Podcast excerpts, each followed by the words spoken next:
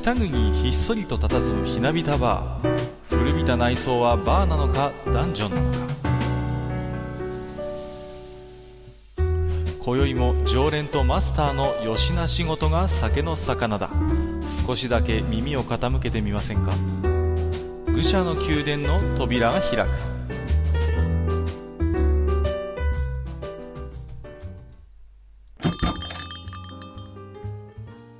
やいやマスター今日も来ましたよ。はいはい、いらっしゃいませ。いやーもうこの前このお店に来た時にはね随分ひ,、うん。ひどい目に遭わされたなということでね。いやー参りました。あのー、でね今日まあこちらの店に寄る途中にねたまたま、あのー、ね、えー、愚者級ファミリーということで、あの、見つけちゃいましたんでね、えー、強引にね、引っ張ってきたんで、あの、紹介させていただきますけれども、えー、ご紹介いたします。えー、おなじみの、えー、自堕落斎さんです。よろしくお願いします。はい、よろしくお願いします。はいまあね、えー前回のね、あのー枕のね、ドリンク騒動ですけれども、まあ、あのー実際の黒幕はね、どうもこの人だということでね、もう、私としては、違いますよ。いや、何を言ってるんですか違います、違います。あれを送ったのは、ヒゲ長おじさんという方であって、僕は自堕落体ですから違います。よあの、く、送り先の住所が僕と同じだったとしても違います。よく言うよ、本当にもうね。いやー、もう偉い目に遭いましたんでね、もう本当に一言二言文句を言いたいんですけれども、まあ、まあね、えー、それはそれでよしとしてま、しましてね。うーんと、まあ最近のね、まあ話題ではね、まああの、以前も、あの、マスターもおしゃべりしてましたけれども、まあいよいよね、例のアニメが最終回が近いということでね、はいはい。うん、すごいっていうね、例のやつが。うん。でなんかあの、みんなでね、楽しいなんて言ってたのがね、す,、うんすっかり楽しくない雰囲気になっちゃって、ね。いや大変なことになってますよね、まあ、でもその予感はずっとひしひしと感じてたと部分もあったわけじゃないですか。うん。だから、なんて言うんですかね、その、まあ、一昔前と言いますかね。まあ、マドカマリカに代表される魔法少女もので、結構ね、そういう、可愛い、ファンシーなまあ、ものを踏襲しつつも、割とこう、ひどいことされるっていうものがまあ、あったんだけれども、そこまであミッ、ターなんていう言葉が。そうそうそう、マミッターなんて言葉もありましたけども、果たしてあのアニメがね、そういう路線で行くのか、あるいは、あのーもっとこう、救いがある路線で行くのか、非常にこう、読めないということでね。うんうんうん。未だにこう、サツさんの方々もね、いろいろと議論をしてるアニメではあるんですけれども、うん。まあ、ちなみに、ジダラクサイさんは、獣フレンズっていうのをご覧になってるんですか？いや、見てません。ああ、そうですか。あららら。はい。うん。あの、時間が合わないっていうのもあるんですけどもう、んうんうん。あの、深夜帯ですし、まあ、やってるのが、そうですね。そうですよね。そうです。だから、まあ、ちょっと見て、あのーまあ、割りかいある話だと思うんですけど、初回とか2回とかを見逃すと、まあいいかなっていう、うんうんうん。うんうんあみたいな感じ。あ、縁がなかったんだなって思って、見てないですね、僕は。ああ、そうなんですね。うん、うん。だからなんとなく、あの、もちろんこう、ビジュアルとかは目に入ってきますよ。はいはいはい。あだからまあ、サーバルキャットのその擬人化したのがいるんだなとかいうのはわかるんですけども、うん。それ以外の情報は特に持ってないですね、僕うんうは。ん。まあ、マスターはね、あのずっと多分ご覧になっていらっしゃると思うんですけれども、はい。うんうんうん。まあ、あの最終回の予想でもいいですし、あるいはここまでどういう風にご覧になってきたのか、そのあたりはいかがなんですか？うーん、そうですね。僕はね、あの、思ったほど、その、うわーってならずに、うん意外と心穏やかに見てます。あ、そうなんですか。へえ。はいああ、なるほどなるほど。うんでもう、なんかこう、なんて言うんだろう。うーん、こう、もう、もうとりあえず慌てずに最終回見てから、いろいろガタガタ言おうかなっていう、ああ、なるほど。そういう心境になってるんですね。そういう感じですうんね。うんはい結局僕はね、もう我慢できずに、あのー課金してまで見ちゃったんですけれども、告白をしますと。いやいや、やっぱり途中から追いかける口だったんでね、なかなか、うんう。うんんうん。まあいろんな手段があったんですけども、ちょっと見ちゃったんですけど、一つ思ったのは、まあ日本のアニメとか漫画の中で、ああいう可愛い美少女にこう擬人化させるっていうことは、まあ割とよくある手法ではありますよね。うんうん。だけども、そういうものに対してあまりこう我々はなんかこう、それまで疑問をあまり挟まなかった、感じなかったってところがあるじゃないですか。ある種もうそういうものがいっぱいありすぎて。はいはい。うん。だけど、獣フレンズというアニメに関して言えば、そういう、まあ、まあ、あれを擬人化と果たして言っていいのかっていうところももちろんあるんだけれども、ああいう動物たちが可愛い美少女になっているという、その、うんなんていうのかな、今までのアニメのお約束として、まあ、当たり前とされてきた部分を、今一度こうね、冷静に考えて、そこにはどういう仕組みがあるんだろう、どうしてそうなっているんだろうっていうところを、改めて問い直しているところが僕は非常に興味深いんですよね。なるほど。うん。だからその今まで、あまりこう考察を深めずに是とされてきた、そういう美少女化というものを、もう一度ちょっとこう解体して考え直すっていうね、そういう要素をやっぱ僕はあのアニメから感じるんですよ。うん。うんうん。で、少なくともあのアニメに関して言えば、あの、まあ、サーバルちゃんをね、はじめとして、あの、フレンズ化している人たちが、なぜフレンズ化しているかっていうことが、一つ物語の大きな革新になっているわけじゃないですか、謎として。はいはい。うん、そうですね。うん。うんやっぱりだからその辺もすごいね、興味があるんですよね。うん見ててねう。ん。うん、うん、うん。だからまあ、なんて言うんですかね、そういう、ちょっとこう、まあ、これはテクニカルな部分の話ですけども、今まで我々があんまりこう、意識せずにアニメのお約束として見てた部分を、あえて解体させて、ああいう風に考えさせられるってところは、まあ、あのーシナリオを書いたりしてる身からするとね、巧みだなと思って感心してるんですよ。うん。ただね、あの、なんとも言えない、あの、ふんわりした作りでね、そうですね。うんあの、ふんわりした作りで、まあ、ちょっとシリアスな場面でもどこかふんわりしててう、ん。えーあまりその説明的なことを出してこなくて、うん。で、そんな状態でもう残りは最終話だけなわけですよね。そうですね。で、果たして、こうね、いわゆるその、なん、なんですか、その、なんか考察班とかそういうのもできてますけど、うん。そういう人たちが納得するようなね、エンディングが果たして迎えられるのかどうなのかっていうのはね、あの、その、サーバルちゃんたちの行く末とはまた別にね、うんうんうん。ちょっと心配になるところではあるんですよね。そうです。どうします？あの、最終話で、今まで出てきたフレンズたちがみんな拍手しながら、おめでとうとか言い始めたらどうします？まあ、それはそれで、まあ、ひどいアニメだったねっていう評価になるのかなっていう気がしますけど。もうね、あの、投げっぱなしみたいになっちゃってね、あの、劇場版ができちゃうなんて、まあそんなことはまさかないかなと思いますけれども。えーと、すみません。最後にね、2期決定だったらずひっくり返りますけどね。引っ張るか、みたいなね。そうですよね。そうんうんうん。すみません。えーと、いうことで、まあ今日の本編はね、また全然関係ない話をするんですけれども、えーと、ベルトア、ベルトスクロールアクションの系譜ということでね、まああのはい非常に、まあ、アーケード、まるいはコンシューマでもね、えー非常に人気を誇ったジャンルだと思うんですけれども、そういうベルトスクロールアクションにどういうものがあったのか、まあ、あの、名作と言われるものなどをね、少し、あの、ご紹介しながら、えー少しね、はいえーマスターと、そしてね、えー強引に連れてきた自作祭さんも含めて、お話を今日はしていきたいと思いますので、えー本日はお二方どうぞよろしくお願いいたします。はい、よろしくおよろ願いします。しくお願いします。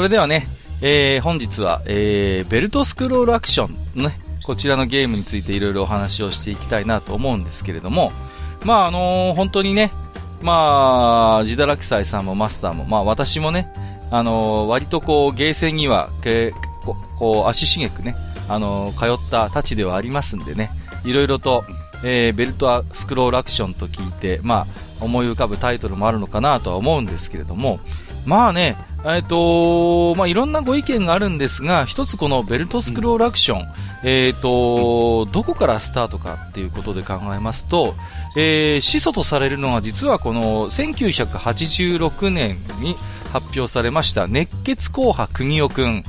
これですね。これが一つあの実は、えーベルトスクロールアクションの最初じゃないかっていう、まあ、あの声が結構あるんですよね。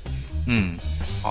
で、今でこそ、その、二等身キャラのイメージが非常に強い国尾くんシリーズなんですけれども、まあ、これはね、あの、ご存知の方もいらっしゃると思うんですけど、最初は結構リアル路線だったんですよね。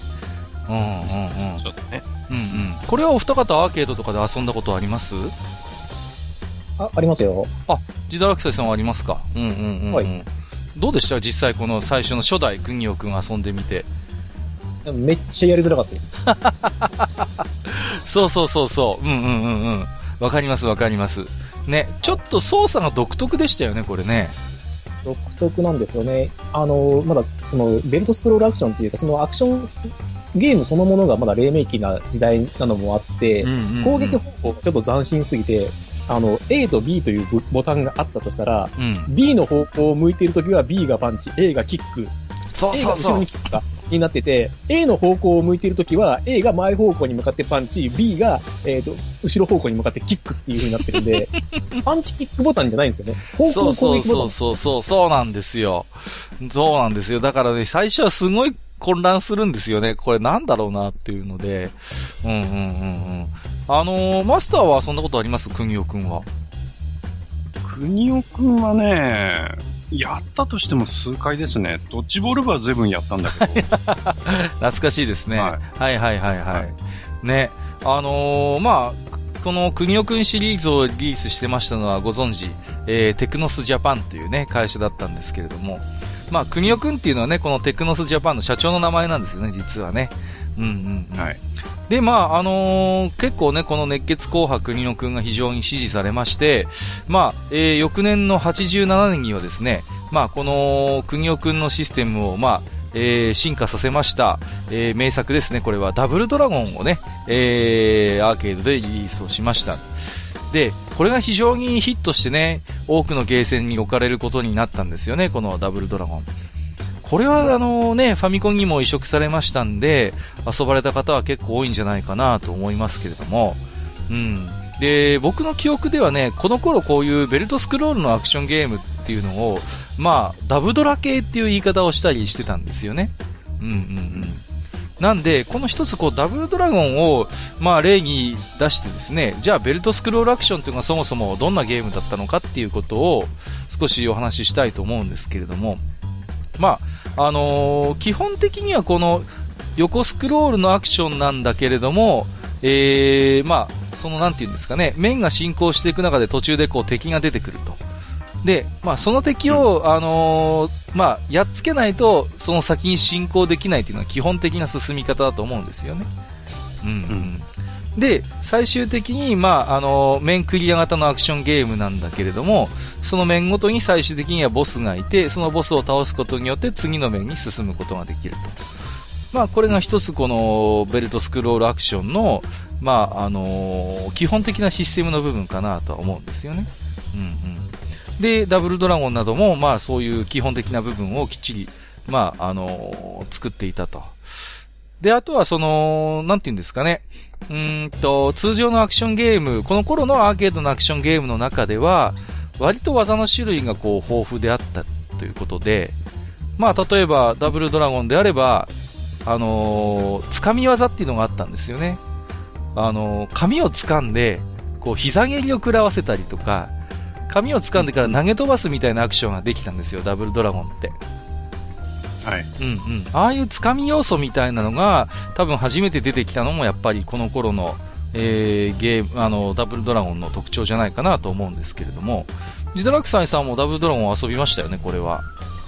いや、遊びましたね。うんうん。あとアクションで言うんだったら、あの、ジャンプして着地した時うんうんうん。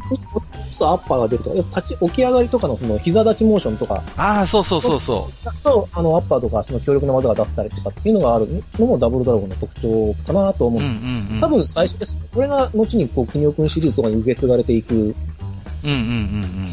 感じかなと思うんですけども、そうですね。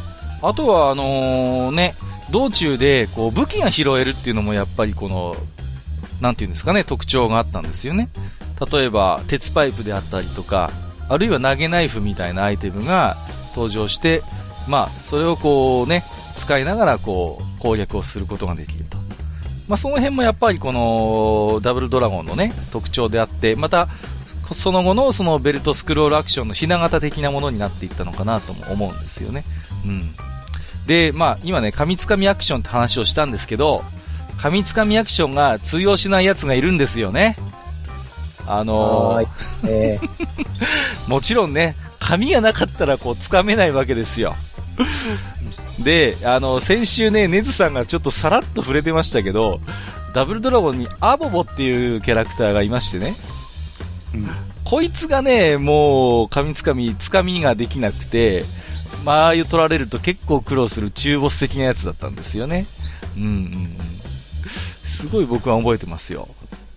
で、まあ、あのー、テクノスジャパンはね、この国尾くんとダブルドラゴンっていう、このベルトスクロールアクションね、あのー、2枚看板がありまして、非常に流星を誇ったんですが、まあ、あのー、なかなかね、新機軸を打ち出すことができずに、まあ、潰れてしまったということでね。うん。今実はね、このダブルドラゴンシリーズの版権っていうのは、アークシステムワークスさんが持ってまして、えー、実は先月ですよ。2017年の2月に、えー、ダブルドラゴンシリーズの新作が出ております。おうん。ダブルドラゴン4がね、えー、先月出ました。これ、僕ね、あのー、スチームで買いましたね、僕これね。そう。いや、もう、なんて言うんですかね、当時のテイストそのまんまで面白いんですけども、あのー、面がね、どんどん進行していきますと、使えるキャラがどんどん増えていきましてね、あのー、あの頃苦労した、あの、アボボとかが自分で使えるっていうね。いやー、結構ね、凝った作りになってましてね、面白いんですけれども、まあ、あのー、そんなね、えー、偉大な、えー、国尾国がね、ダブルドラゴンなんですけれども、えー、ただやっぱりアーケードのベルトスクロールアクションといえばね、やっぱり一連のカプコンのシリーズを思い出す人も多いんじゃないかなと思うんですよね。うん。で、まあ、あの、言わずと知れたね、えー、ダブルドラゴンから2年後に出ました、89年、えー、ファイナルファイト。これはやっぱりあのーはいはいはい、ね、もうベルトスクロールといえばっていうところがね、あるかなと思うんですよね。うん、これマスターやっぱり遊びました？ファイナルファイトはやりましたよね、やっぱりね。うんうんうん、うん、そうそう。これはもう、ね、どこのゲーセンにも多分一時期置いてあったんじゃないかなっていうぐらい、あのー、うん、流行りましたよね。うん。あのー、ジダークサイさんもやっぱりやりました、ファイナルファイトは。そうですね。これはどちらかというと、あの、僕はスーパーファミコン。うんうんうんうん。そうそうそう。うん。はい。そう。スーファミで初めて遊んだっていう人も結構いらっしゃるでしょうね。うん。で、あの、ファイナルファイトは、あの、ダブルドラゴンと比べると、実はあの、操作体系自体はすごい単純化してるんですよね。うん。で、あの、とにかくあの、パンチの連打がすごい速くて、これは、もう、シュシュシュシュって感じで、こう、割とね、こう、繰り出せますし、あのー、あんまりこう、なんて言うんですか、深く考えなくても、こう、1対1じゃもう、ボコボコに適用できるっていうことで、結構爽快感を割とね、重視している作りなのかなってことを思うんですよね。うん、うん、うんうんうん。で、やっぱりあのー、ね、この頃から、こういうベルトスクロールアクションのゲームが、まあ以前はダブドラ系とか言ったものが、ファイナルファンタ、ファイナルファイト系みたいな感じで言われるようになって、順取って変わるようになってきたんですよね。うんうんうん。で、まあこの後ね、カプコンはファイナルファイトの成功以後はですね、様々なえー、ベルトスクロールアクションをリリースしていくことになります。えー、有名どころだけね、挙げていきますと、まあ、91年に出ました、えー、ザ・キング・オブ・ドラゴンズですね。うん、それから翌年92年には、えー、天地を食らう2。そして、えー、93年パニッシャー。えー、94年にはエイリアン VS プレデター。同じく94年には、えー、パワードギア。そして、えー、ダンジョンズドラゴンズタワーオブドゥーム。えー、その2年後には、ダンジョンズドラゴンズシャドウオーバーミスタラが発表されるということで、まあ、本当にもう、なんて言うんですかね、この頃はもう、アーケードのカプコン全盛期と申しますかね。もうこのベルトスクロールアクションの名作を毎年のようにこうリリースしてたわけですよ。うん。うん、これすごいですよね。まあうん、パニッシャーがこの中に入れていいかっていうのはちょっと、ってなってきますけどね。確かにね。はいはいはい、はい。どっちかっていうとキャプテンコマンドじゃないかああ、そうですね。はいはいはいはい。うん。あのー、なんて言うんですかね、こう、だからベルトスクロールアクションのゲームっていうのが、初めはそういうなんかヤンキー系というか、不良とかヤンキーのそういうバトルものからまあ出発はしてるんですけれども、カプコンのすごいところはやっぱりその世界観を非常にね、広げて、あのー例えばやっぱりそういうね、ファンタジーの世界であったりとか、アメコミの世界とか、あるいは SF の世界っていうところに、こう、どんどん世界観を拡張して、それぞれに、こう、あの、ベルトスクロールアクションの名作を生み出していったっていうところがやっぱりすごいなと思うんですよ。で、まあ、ジダラクサイさんは今、いろいろ挙げましたけれども、こういうカプコンの一連の、こう、ベルトスクロールアクションで特に思い出深いものとかってやっぱありますか？えっ、と、今挙げた中で言うんだったら2つあって、天地を食らう2と、えっ、と、ダンジョンドラゴンですね。はいはいはいはい。うんうんうん。結構遊びました？こう、例えば天地を食らう2とかもやっぱり。天地を食らう2は、あの、なけなしの小遣いを突っ込んだ記憶がある。あ、そうなんですね。これだ、はいうんうんうん。実際これ遊んでみてどういうところが魅力だったりしました？これ、だからよ、よく知っている世界観、うんうんその頃僕三国志にどっぷりだったんでうん。う、ん。知ってる知ってるって言いながらこう、やって、あの、実際にはあの、かっこいいから超運使ったんだけど、うん関羽の方が強かったりとか、将棋の方が実はパワーがあって使いやすいとか、はいはい、はい。一一番微妙、まあ、甲冑に比べればマシだけどみたいな感じの使って やってて、で、あとあの、あれなんですよね、この特徴があって、ボスをクリアした時に、うん出てくるボスの名前を言って、打ち取ったりっていうのそうそうが、そうそう。うんうんうん。強かったんですよ。うんうんうん。ありました、ありました。だからね、あのーそういうやっぱ喋るっていうところも一つ面白いところでね。うんうんうんうん。だからやっぱり、あ、あ今面クリアしたなっていうことがこう分かったりするってこともありましたしね。まああとはな、ダンジョンズドラゴンズも結構ジラキサイさんは夢中になったらそんな口でしょ、これはやっぱり。はいあの、これもめちゃくちゃやりましたね。最初のあの、ターオブデュームは、もう、どこれかな、そんなにやり込めなかった部分があってうん、うんうん。あの、ビッチを普通に倒したことってもう数回しかないんですよね、俺。はいはいはいはい。ただ、あの、シャドウオーミスターに関してはもうワンコインクリアおさすが。がいけるくらいまでは、うんうんうん、あの、連れがいたんで、そいつにめちゃくちゃ鍛えられまして。そうそうそう。あのーこう、ベルトスクロールアクションって、割と師匠と弟子みたいな構図が出来上がりやすいジャンルのゲームでしたよね。こう。あ、そう。やるから、いいよう。ん回復お前に全部やるからと。心強い師匠って思いながら。そうそうそう。こうね、この頃はあの、二人同時プレイとかが割と標準でできましてね。で、上手い人が、こうね、このゲームやりたいけど、ちょっと不慣れだなっていう人を無理やり誘い込んでね、あるいはまあ、ね、ちょっとサポートしてやるから一緒にやろうぜっていう感じで、まあ、こうなんて言うんですかね、こう、不況の手伝いをしてくれるっていうんですかね。うんうんうんうん。そういう遊び方ができたなとは思うんですよね。うん。あのーマスターはどうですか？このカプコン系のベルトスクロールでなんか思い出深いものとかあったりしますか？はい。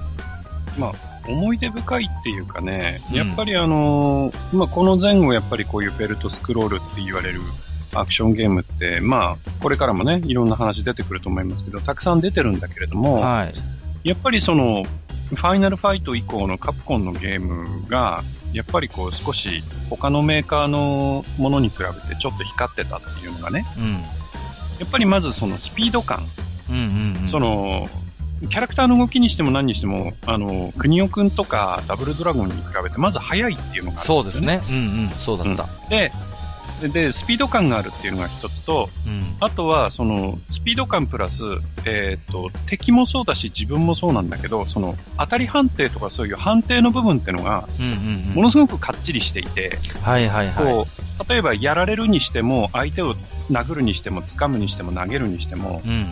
なんかこうね、納得のいく判定なんですよ。はいはいはいはいはい。だけど、例えば、国尾くんとかダブルドラゴンとか、まあ他のメーカーのゲームにすると、え、そこで、そこから蹴られるとか、あるある。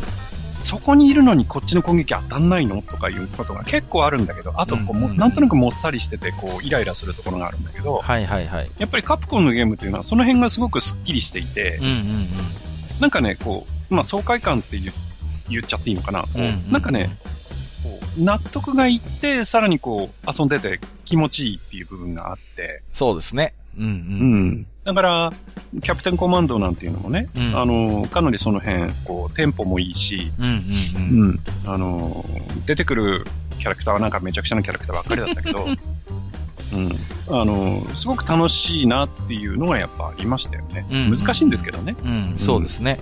まあ、あのー当たり判定とかがすごい、まあ、あのー納得できると言ったら変な話なんですけれども、うん。そうそうそうそうそう。例えば、あのーうまくできてるなと思うのは、ダンジョンズドラゴンズとかもそうなんですけども、途中にまあ、こう、なんていうんですか、こう、怪物を調教してね、こう乗り回したりすることができたりするじゃないですか。強力な。うん。で、ね、火を吹いたりとか、敵を尻尾で蹴散らしたりみたいなアクションがあったりするんですけども、まあ、パワーアップする反面、当たり判定も大きくなっちゃうんですよね。そういう、まあ、ね、乗り物に乗ることによって。だその辺だから、なんて言うんですかね、純粋な強化じゃなくてリスクも取りながら、まあ、一方でそういう強力なあの攻撃も手に入れるみたいな、その辺のバランス感覚もね、非常にうまいなと僕は思ってたんですよね。うんうん。僕はね、エイリアン VS プレデターとかは本当に遊びましたね。もう、なんていうんですかね。やっぱりああいう、まあこれもね、もちろん映画とかもありましたけれども、そういう、なんかこう、実際のね、なんていうのかな、そういう映画とかの世界を自分がこう操れるっていう、なんかそういう、なんていうのかな、没入感がすごい、あの、この頃のベルトスクロールアクションにはあったなって思うんですよね。うん非常にその世界に没入できるっていうんですかね。つまり、あの、シーンがどんどんどんどんこう、まあ、当然ベルトスクロールですから移動することによって風景が変わっていくじゃないですか。でうん、面もあるわけだから、様々な、あの、面が遊べるわけですよね。いろいろ。ガラッと変わる背景が面によって。その辺の、うんなんていうのかな、非常に物語性が強く打ち出されているっていうことも、やっぱりありましたしね。うんうんうん。で、やっぱりカプコンのベルトスクロールアクションはすごい背景の書き込みとかも、全然、なんていうのか、クオリティが違うって言いますか、非常に美しいものがありましたんでね。うんうんうん。そういう意味でもやっぱり遊んでて非常に没入感は高かったなということを思うんですよ。であと一つはね、うんうん、ああ、どうぞどうぞ。あ、すみません、すみません。あの、そのスクロールの面の没入感っていうことに関してですけど、うん。あの、カプコンのゲームって、その各種ギミックが結構活かしてたと思うんですよ。はいはいはいはい。あの、例えば天地を食らう2だと、あの、実際にあった、その橋を焼き落とすっていう作戦を取るときに、松明を取ればそこで落とせるんだけど、ちゃんとタイミング取らないとうまくいかないと。はいはいはいはい。で、あるとか、要するに、あの、物語内のギミックでも、そのストーリー進行が分かるようになってるんですよね。うんうんうんそれがね、すごく良かったな。あと、ダンジョンドラゴンだと、あの、隠し、ダンジョンのやつが隠し部屋がいっぱいあったりとか、そこにね、強力なアイテムが眠ってたりとか、うんうんうんうん。そういうのを探すのがとにかく楽しかったりとかした記憶があるなと。だからその、単純なベルトスクロールアクションではなくて、そういう隠し要素といいますか、まあもちろんね、まあ隠しアイテムと言われるものももちろんあるわけですよね。そういう障害物を、こう、壊していく中でそういうものを発見する時もありますし、まああるいはこう、隠し進行ルートみたいなものがきちんと用意されていてね。うんうんうん。その辺のやっぱ発見する楽しみっていうのはやっぱり、あの、あったなっていうことで、うん、その辺もやっぱり巧みでしたよね。で、あとはやっぱりゲーセンでカプコンっていうとね、対戦格闘アクションっていうことを一つ思い浮かべる人もいらっしゃると思うんですけれども、そういう中でやっぱり重要な作品としてはやはり94年に発表されたね、パワードギアじゃないかなと思うんですよね。うん。で、このパワードギアっていうゲームは、あの、まあ、様々なこう、まあ、マシンですよね。ロボットが実際、あの、主人公というか、操れる形で、そういう、まあ、なんか、ロボット同士の、まあ、バトルみたいなものをフィーチャーしたベルトスクロールアクションだったんですけれども、これの続編と言えるものが実はサイバーボッツということで、完全な対戦格闘ものにシフトしてるんですよね。うん。だから、なんていうのかな、そういう、ベルトスクロールアクションの中で、まあ、非常にカプコンはこう、それぞれの操れるキャラクターの、まあ、掘り下げみたいなものをきちんとやっていた結果、まあ、結局こいつら同士で戦わせても面白いんじゃないかっていう、その実際にね、あの、プレイできる、そういうマシン同士で戦わせるだけでも十分ゲーム性が担保できるっていうところで、まあ、あの、非常に実はまあ、カプコンがもう一つ得意としていた対戦格闘アクションとこのベルトスクロールアクションの親和性の高さみたいなものも多分、カプコンは持っていたんだと思うんですよ。うん。だからやっぱりその、なんていうのかな、並行してやっぱりそういう対戦格闘もの、あのーが当然あったわけですけれども、ストリートファイターを中心とした。だからその、それぞれのノウハウが、それぞれのジャンルにいい影響を与え合っていたっていうところも僕はあったと思うんですよね。うん。だか、ら、先ほどマスターがおっしゃった爽快感とか、その、理不尽な当たり判定がないっていう部分についても、やっぱりそれはカプコンが一方で持っていた対戦格闘アクションの、そういうノウハウというものがやっぱりこう反映されていた結果だと思うんですよね。うん。うん。で、やっぱりテクノスジャパンっていうのはそういう純粋な対戦ものみたいなものは結局作ってないわけだから、まあベルトスクロールの中で、そういう、まあお互いの足を引っ張り合うみたいな、いわゆるマリオブラザーズ的なね、遊び方のできるものもありましたけれども、まあ、完全な対戦格闘アクションものっていうのはついに出さなかったわけだから、やっぱその辺も一つカプコンの強みだったのかなとは僕は思いますよね。うん。で、まあ本当にね、あの、カプコンのゲームもいくらでも語れるんですけれども、もちろんその他のメーカーも様々なベルトスクロールアクションをアーケードで発表していました。えー、例えば、えー SNK などで言いますと、例えば90年に発表されました怒り3ですね。うんこれは、えっ、と、ラルフ、そしてクラークが、まあ、使える主人公としていますけども、彼らは後にキングオブファイターズにね、登場することになりますよね。うん、うん、うん。で、あとは、あのーバーニングファイトっていうゲームが、な なんでそこでこう笑うんですか、マスター、ちょっとい。や、まあまあまあまあ、おおらかな時代でしたからね。まあね、まあ、皆さんがおっしゃりたいことはわかりますよ、僕もね。ええ、ええ。はいなんかね、もろに昇竜拳みたいな技あ んですよ。ありますね。あの、ほら、この、この頃はちょっと、あの、緩やかにこう、なんだろう、お互いを刺激し合って、こう、ね、あの、技術交換的なものをこう、していた時代があったじゃないですか。技術交換って、いや、あの、はっきり言えばこのゲームはもう完全にファイナルファイトのパクリですから、もう本当に。なぜ言ってしまうんですか？いや、技術交換っていうよりは完全に SNK がカプコンからもらってきただけじゃないですか、もう本当にもう。いや、そんなこと言い始めると SNK からも結構カプコンにこう、抽出されてる技術とかってあるんで、まあまあそういうことにしておきますかね、本当に。うん、うんそういうこまあとにしといてください。まあ、だってバーニングファイトに関して言えば、当時のゲーメストでも本当に言われてたんですから、もうこれファイナルファイトだろうみたいな感じでさ、もうね、本当に、まあいいや。えー、で、まあ他にも、えー、例えばコナミで言いますと、89年に発表されました、えー、ティーンエイジミュータント忍者タートルズですね。まあいわゆる TMNT。えー、スーパー仮面忍者ということで、この辺も結構遊ばれた方は多いのかなと思うんですよね。うんうんうん。うん。あの、コナミの場合は、ちょっと他の、うんところと違って、うん。えっ、と、4人同時プレイができるそうそうそうそう。うんうん、うん。というところが、えー一つ特徴で、しかも、えー実は TMNT の前に、えーとはクライムファイターズとかも出てるんですよね。同じような。ははいいあの、うんうんうんクライムファイターズの1と2っていうのがあるんですけど、うん。えーそれも含めて、あのー当時ゲーセンにあった、えーガントレットっていう、うんあうんうんの、あたりのゲームがあって、それ用の、あの、立ってやる、立って4人で、こう囲んでやるっていう筐体があって、それに入ってることが多かったんですよね。ああ、なるほど、なるほど。うんそうか、そうか。だからね、すごく、あの、特徴として覚えてますね。うんうんうん、うん。はいだから、その、ベルトスクロールアクションっていうのは割と、例えばその、二人協力プレイとか、そういう複数人での協力プレイが、システム上、割と容易に導入ができるというところがありましてね。はいうんうん、やっぱその辺一つなんていうのかな、このコナミの TMNT なんていうのは今4人まで同時に、まあもちろんね、元々のそういう原作がちょうどね、いるわけですから、4人分。だからその辺の遊び方ができるっていうのは、まあ一つ強みではありましたし、まあある種のね、まあゲーセンでちょっと遊ぶパーティーゲーム的な要素もあったのかなとは思うんですよね、やっぱりそういう。ね、3人以上でやっぱ同時プレイできるっていうのはある種のそういう、まあ、今でいうマリオパーティーじゃないけれども、やっぱりみんなでワイワイ盛り上がれるっていう形でね。うんうん。そういう一つひな形にはなっていたのかなと思うんですよね。うん。えーと、あるいはまあ、えー、セガでいきますと、えー、ご存知、89年に発表されましたゴールデンアックスですね。出たえー 出ました出ましたこれね出ま。した、ゴールデンアックス。うん、でもマスターはでもそれこそ、ね、面白い、面そ白い。面白い方のゴールデンアックスですよ。そうそうそうそう。ね。これは本当に僕もハマりましたね。うん、面白かった。これは自 自堕落ね。ね。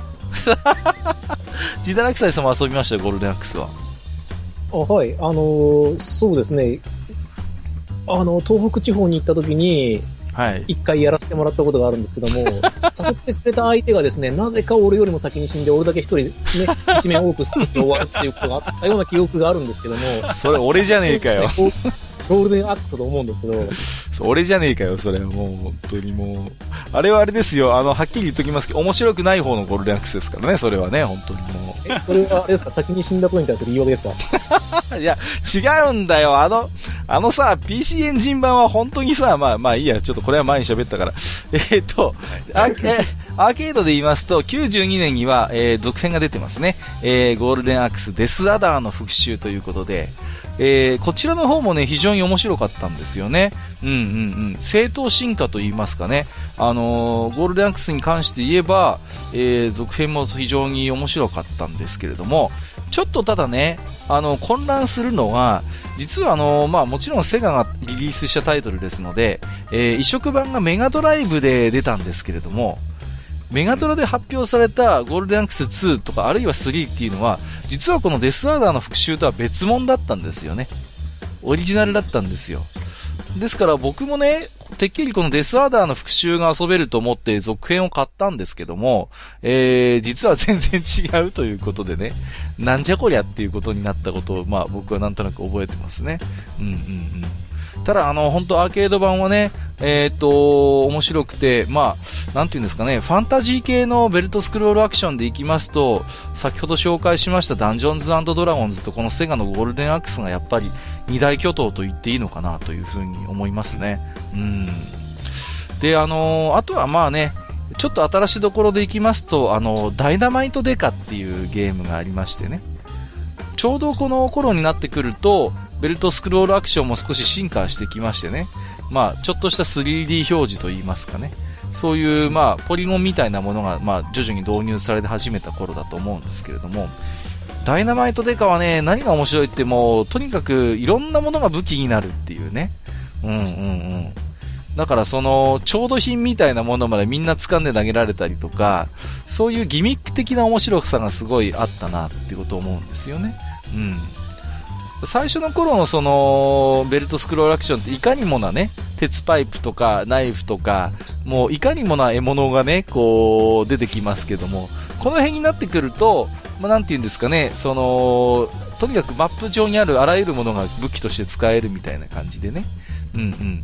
そういうなんかこう、面白さがあったなと思うんですよね。うん。あるいはまあ、えー、ベルトスクロールアクションまだまだ名作はありますよ。えー、例えば、えー、テクモが発表しました、えー、忍者流剣伝ですね。これはもう、出してくるか。いやいや、で出してくるから、そうですか？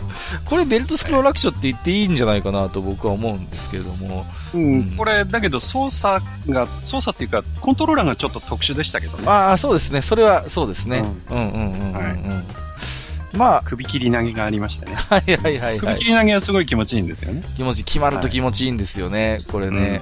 そうそうそう。忍者流剣伝はね、上手い人がプレイしてると僕はずっと後ろで見てたりしましたね。非常になんて、流麗なプレイが可能っていうんですか、非常に流れるような。うん、だから上手い人のプレイングが本当に見せるプレイングになってたなっていうのを思いますね。うん。うんうんうん。あるい難は易、度が高かったですよね。いや、めちゃくちゃ難しかったですよ、これは。うん。難しい。めっちゃきつかった記憶があって。うんこれこそはまあね、本当にね、ステージが進むとギャラリーができるタイプのゲームだったと僕は記憶してますけどね。忍者流剣伝は。うんうんうんうん。そうそうそうそう。だから、忍者ものってね、うん難しいの多いんだよ。多いんで、そうだそうそうそうう。んそれでいきますとね、アルファ電子が出した忍者コンバットもすげえ難しかったんですよ、これ。知ってます？これ、忍忍者コンバット。うんうん。まあ、アルファはね、はい。アルファはね、とか。アルファはね、あのー、ね、ですからそういう、なんていうのかな、うーん、まあ、一つ忍者ものみたいな系譜もあったりするんですけども、あとはちょっとね、えーこの辺になってくると若干マニアックになってきますけども、えー、台東が出しておりました、ルナークっていうね、ゲームもありましたし、うんうんうんうん。あとはまあね、バンプレストはバンプレストらしいんですけども、えー、95年にね、美少女戦士セーラームーンっていうものをね、アーケードで出してますね。はい。ありましたね。うんうんうんうん。そうそうそうそう。うん。なんかね、あのーわざとね、こう、パンチラさせたりなんかしてね、ちょっとね、そういう、あの、邪道なプレイをなんかしてたな、なんて記憶も。あと、各家あれですよ、ベルトスクロールアクションっていうことでいけば、うんうんうん。あの、アイレムのね、はいはいえっ、と、1992年に出してるんだけど、アンダーカバーコップスっていうのは、やっぱ触れといた方がそうですね。はいはいはいはい。危うく飛ばすところだった。アンダーカバーコップスもいいですよね。なんか、ああいう、なんて言うんですかね。うーん、なんていうか、は、こう、よ、よ、洋芸とまでは言いきます、言いませんけども、そういうちょっとか、洋物的ななんかテイストを感じさせる、なんかやっぱ世界観って合うんですかねこのベルトスクロールの世界では、ね。だけど、あれですよ、本当カプコン系のね、うんうんカプコン以外の、えー作ってるゲームで、えーかなり出来のいい方のゲームだと思いますよ。うんうんうん、うん。難しいですけどね。そうですすね、アンダーカバーコップスは、うーん、僕はね、なんかこれはなんか全然、あの、アーケードでやったことがなくて、実は。はいはい。僕はね、スーパーファミコン版でやってたんですよね。はいはい。で、スーパーファミコン版がね、ちょっと、うーん、なんかいまいち操作感が、なんかこう、うん。うん、なんかプレイしづらかったんで、あんまりね、僕の中ではこう、なんていうのかな、遊び込んだっていう感じのイメージじゃないんですけど、後にね、動画でアーケード版みたいなものをちょっと、はい。あの、見たときに全然違ってね、あ、こんななんかキビキビ動くし、爽快感あるんだと思って、うんうんうんうん。ちょっとだからあれですね、アーケードで遊べばよかったなっていう、そういうあれがありますね、これはね。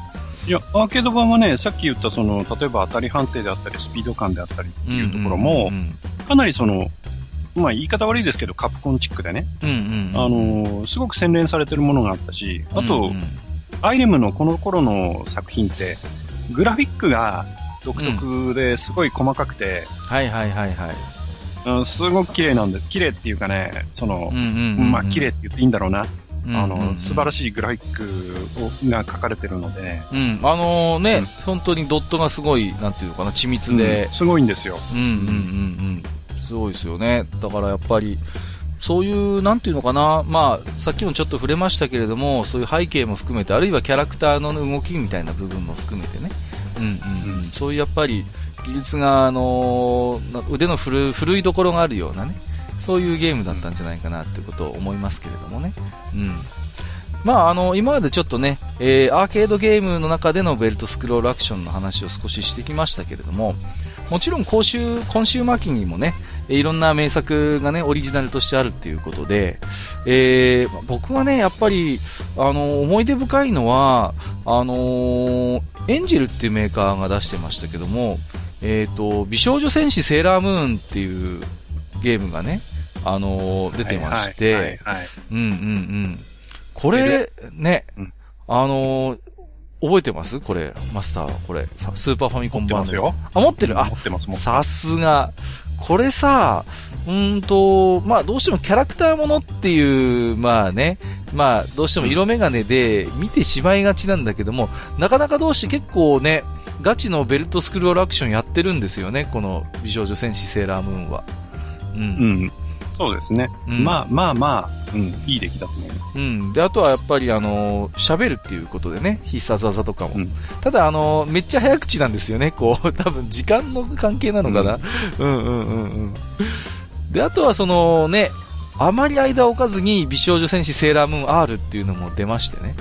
うんうん。全然これ、なんかさ、ほとんどなんか同じ93年に出てるんですけども、もうね、こんなに短い間になんか、ね、こういうベルトスクロールアクション系のセーラームーンのゲームがこんな立て続けに出るんだと思って、非常にびっくりした記憶があるんですけれどもね。うん。で、あとやっぱりその、きちんと、その選択したキャラクターによってもちろん技も違いますし、やっぱりね、あのーキャラクターによって特徴があったんで、僕はあの、ジュピター派だったんでね、常にマコちゃんを選択して、まあ、プロレス技みたいな感じでね、割とパワー系だったんでね、うんうんうん、うん遊んでましたけれどもね。うんうん。これマスターはなんかこう、どのキャラクターでとかありました？この。いや、もう僕はもう、アミちゃん一択なんで。はい。アミちゃん派です。アミちゃん派ということで。なるほど。はい。ジダラクサイさんはこのスーファミ版のセーラームーンって遊んだことありますか？いや、これないんですよあね、僕、は。そうなんだ。へえ、はい。割と定番だと思ってたけど。なかなかちょっとハードル高いと思うんですよね。あ、そうですか？僕ちょうど中学うんうんの自分に、例えばこれ買ってやるっていう、ああ、確かにね、そうん。れはう、ん中学生ぐらいだと、うんうんうん、ちょっと切ないかもね。ちょっと切ない。で、僕弟もいるし、弟と一緒にこれやるって言われたら、うーんってなるし、そうか。友達が来るときに、じゃあこれやろうぜって、美少女戦士セーラームーンって言ったら、うんうんうんうんえ？ってなるじゃないですか。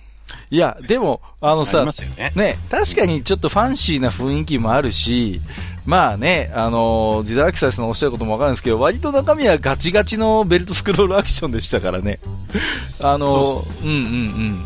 これで僕はね、妹が最初買ってきたんですよね。お小遣いかなんかでね。ところが妹が投げ出しちゃうんですよ、これ。もう、ちょっと難しいっていうんで、うんうんうん。で、あのーもったいないんで、うん、僕が遊び始めたら僕の方がハマっちゃったっていう、そういうパターンでしたね、これはね。うん えっと、あとはですね、えっ、と、メガドライブなどで言いますと、さっきもちょっと触れましたけども、セガがリリースしたもので、やっぱり外せないのはベアナックルシリーズですよね。うんうんうん。だから、この、ベアナックルシリーズは本当に、なんていうのかな、えっ、と、メガドライブで出してたベルトスクロールアクションでセガの本気が見られるシリーズじゃないかなと僕は思うんですよね。うんで、あのーこの頃のうちには僕、あのースーファミもメガドラもあったんですけど、えっ、と、ファイナルファイトは結局スーパーファミコンで出たじゃないですか。はい。うんうんうん。で、まあ多分セガとしてはちょっと悔しいところもあったのかなっていうふうに想像するんですよね。うん。で、やっぱり自分たちでもああいうベルトスクロールアクションをやっぱり自分たちの、えーハードで出したいっていう、まあそういう多分ね、ある種コンセプト的な部分があったのかなっていう部分も今思えば、あの、感じるんですけれども、まあ本当にこれもね、シリーズ化しましたけれども、いわゆる正統派のね、うん、ベルトスクロールアクションとして非常に評価が高かったなと思うんですよね。うんうん。確か音楽小城さんだよね。そうだ、そうなんです、そうなんです、これ。うん。だから本当にもうノリノリでやれるし、うん、なんて言うんですかね。今でもなんか、たまにふと遊びたくなるようなタイトルですね。うん。で、あとやっぱりあの、非常に理念と言いますかね。うんうん。単なるファイナルファイトの後追いじゃないっていうところで、非常にこだわりも感じたんで、まああのさっきもちょろっと出ましたよ、なんちゃら、なんちバーギングなんちゃらとはだいぶ一線を画するね。ものじゃないかなと思うんですよね。うん。うんうんうん。あとはね、あの、ネズさんから一つ、あの、いただいておりまして、えっ、とね、ジャレコの出した、ラッシングビートを忘れてもらっちゃ困るよっていうことでね、メッセージいただいてるんですよね。そうそうそうそう。ラッシングビートってこれ、自堕落斎さんはそんなことあります？これないっすね、あ、俺。本当ですか？これ。ね、これないですね。えーうちの界隈で持ってた人間がほいなかったんじゃないかな。あ本当ですか？うちとかいろいろと行きましたけど、はいはいはい、はい。この頃は、あまだ、あの、ラッシングビートはおそらくなかったと思います。まあ、これも本当にファイナルファイトに近い感じなんです。ジャレコさんファイナルファイトっていう悪口を言う人もいますけども、まあ割とね、特徴がちゃんとありまして、で、あのー怒りモードっていうことでね、こうだんだん攻撃を食らってたりすると、ゲージが溜まってって、で、あのーこれがマックスになると怒りモードになって、一定時間無敵になったりするんですよ。で、攻撃のモーションとかも速くなったり、攻撃力が上がったりっていうことで、キャラクターが強化されるっていうことで、まあ、ですから、あのーちょっと高度なプレイングとしては、うまいことこのゲージをね、こう、調整して、ボスの時にこの怒りゲージがちゃんとマックスになるようにこうしなきゃいけないっていうんで、わざと攻撃を食らったりしてね、少しこう、バランスを考えなきゃいけないんですよ。ただただ一方的に敵を殴ればいいっていう感じじゃなくて、そういうちょっとね、あのーモードの調整があったりするって、ちょっとその辺の奥深さがあったりするんですよね。うん。で、あとはね、えっ、と、ネズさんからメッセージをいただいておりまして、えっ、と、あれほど隠しコマンド技が多いベルトスクロールもないかと。えー特にラッシングビートラン、これ続編の方ですね。えーちなみにうちの兄弟では一面もクリアできません。気づいたら対戦格闘ゲームにいつも変わってしまうのでっていうことで、これね、あれなんですよ。協力プレイ中も、あの、当たり判定があるもんですから、お互いに。それこそあの、モリマリオブラザーズ状態になっちゃうんですよ。だから、すごい気持ちがわかりますね、これはね。うんうんうんうん。そうなんですよね、ラッシングビートということで。うん。まあ、あの、ネズさんご紹介でしたけれども。まあ、あとね、ベルトスクロールアクションで珍品どころ行きますと、えっ、と、UFO 仮面焼きそばん、ケトラーの黒い陰謀っていうことで。これね、最初検証だったんですよね、これね。確か。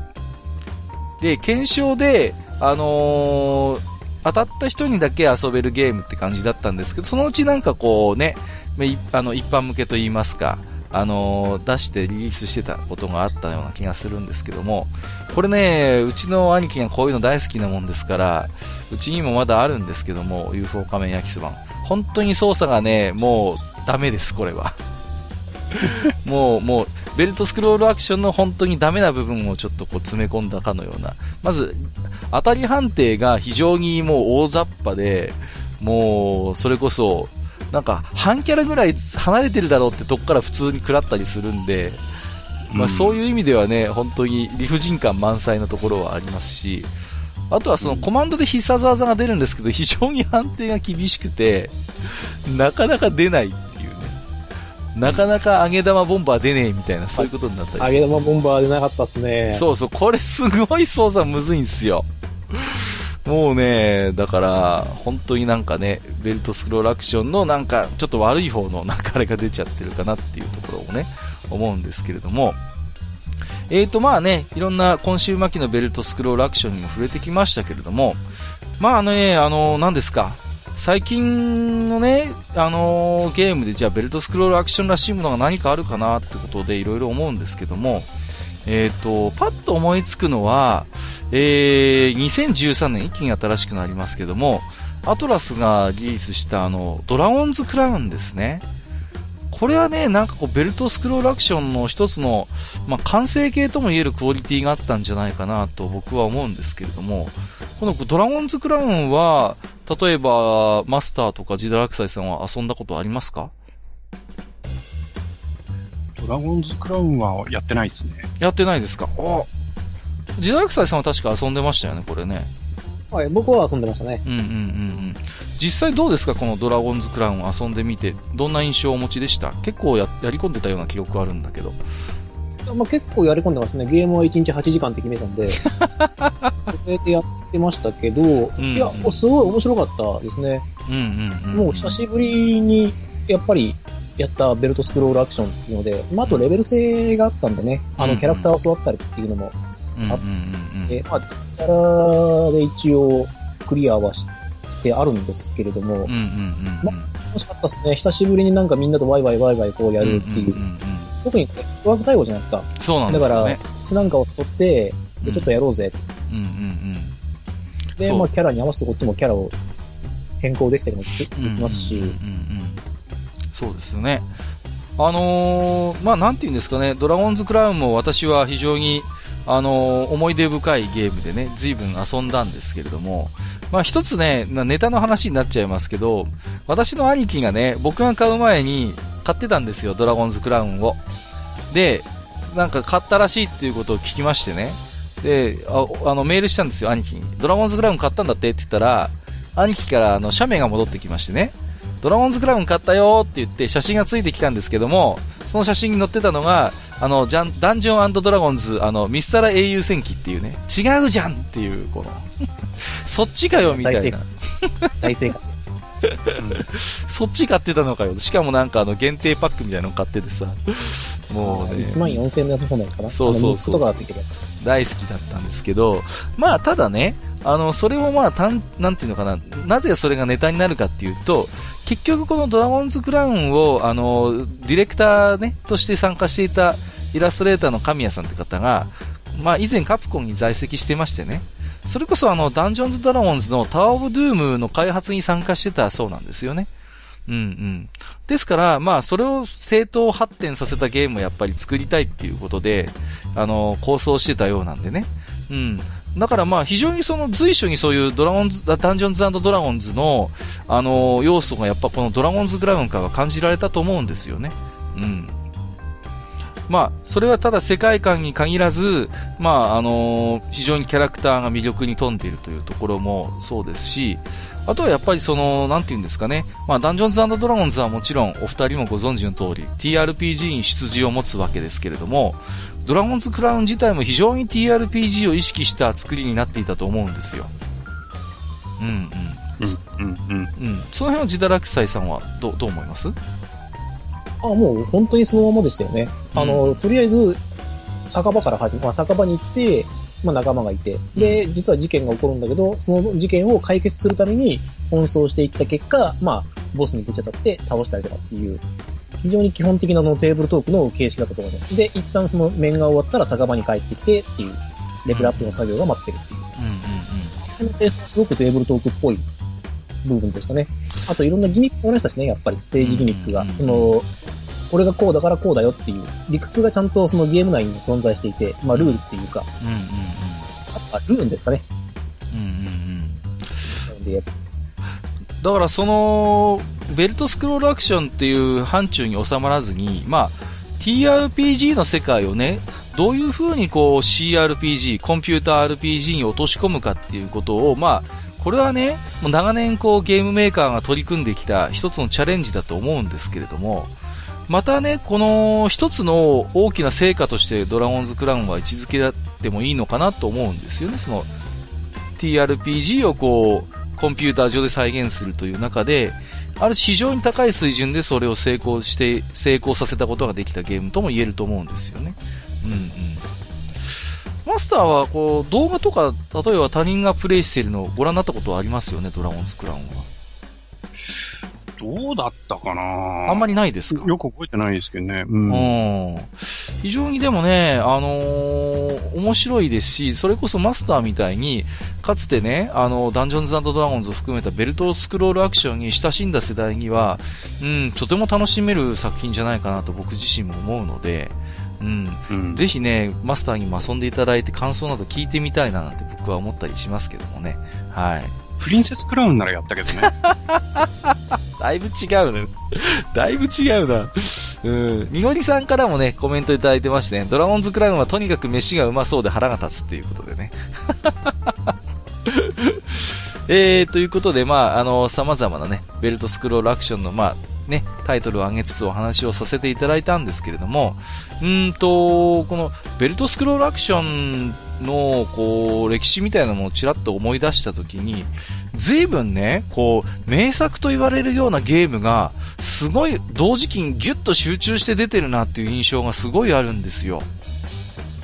なんかもう、なんか、なんて言うんですかね。まあ、カプコンのそういうベルトスクロールの黄金時代もそうですけども、まあ、あの、大体こう80年代の後半から90年代にかけてギュッとこう凝縮してる気がするんですよね。この主に90年代前半ですか。で、なんでこんなにこう、なんていうかね、あの名作と言われるゲームが同時期に集中しているのかなっていうことをいろいろ思ったりもするんですけれどもね。うんうんうん。その辺はどう、どうなんでしょうね。どう思います？うんうん、やっぱりファイナルファイトでしょ。うんうん。そうですよね。で、そのファイナルファイトのヒット、うん。それがやっぱり一番の理由じゃないですか？うん。だからやっぱり。あ、今こういうゲームが受けるんだ。うんうんそれに続けっていうことで、各メーカーね、うんうん。まあさっきも、あの、なんか似たようなゲームの話もありましたけどう、ん はいはい。うん。やっぱり、ほら、ね、格闘ゲームだってそうじゃないですかう。んうん。あの、スト2が出て、あ、はいはい格闘ゲーム流行るんだね。じゃあそういうの出そうかって言って、ガロ伝説が出たりとかうん、うんうんううんん、そういうの、まあ、ガロ伝説の場合はちょっと、だからということではないんだけど、うんまあ、時期的にはやっぱり似たような感じで出たりとかね。はいはいはいはい。うん。だからやっぱり、ファイナルファイトの成功っていうのが大きいんだと思いますよ。うん、そうですね。うん。ジダラクサイさん、そのあたりどう思いますか？やっぱりそうだとは思うんです。ファイナルファイトの成功ありきだとは思うんですよ。ただ、うん2匹目の土壌を探すっていうよりかは、うちならこう作るぜ、みたいなところを出してきたんじゃないかなと思うんですよね。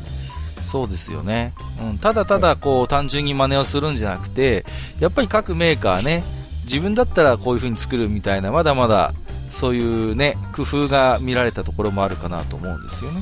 うん。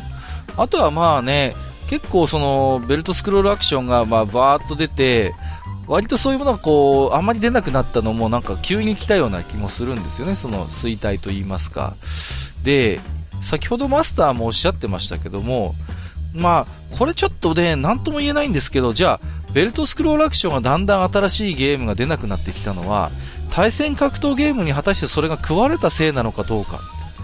ここがちょっとね、難しいところで、うーん、例えば、僕が一つ思うのは、ベルトスクロールアクションもどんどん進化していく中で、どこを進化させるかっていうことで、一つ考えられるのが、キャラクターのアクションをやっぱり多彩化させるってことだと思うんですよ、一つには。使える行動を、まあ、必殺技の白を増やしたりとか、よりそのキャラクターを大きくして、例えばこうダイナミズムを表現してみたりとか、そういうことを追求していった結果、じゃあ対戦格闘でいいじゃん、みたいな。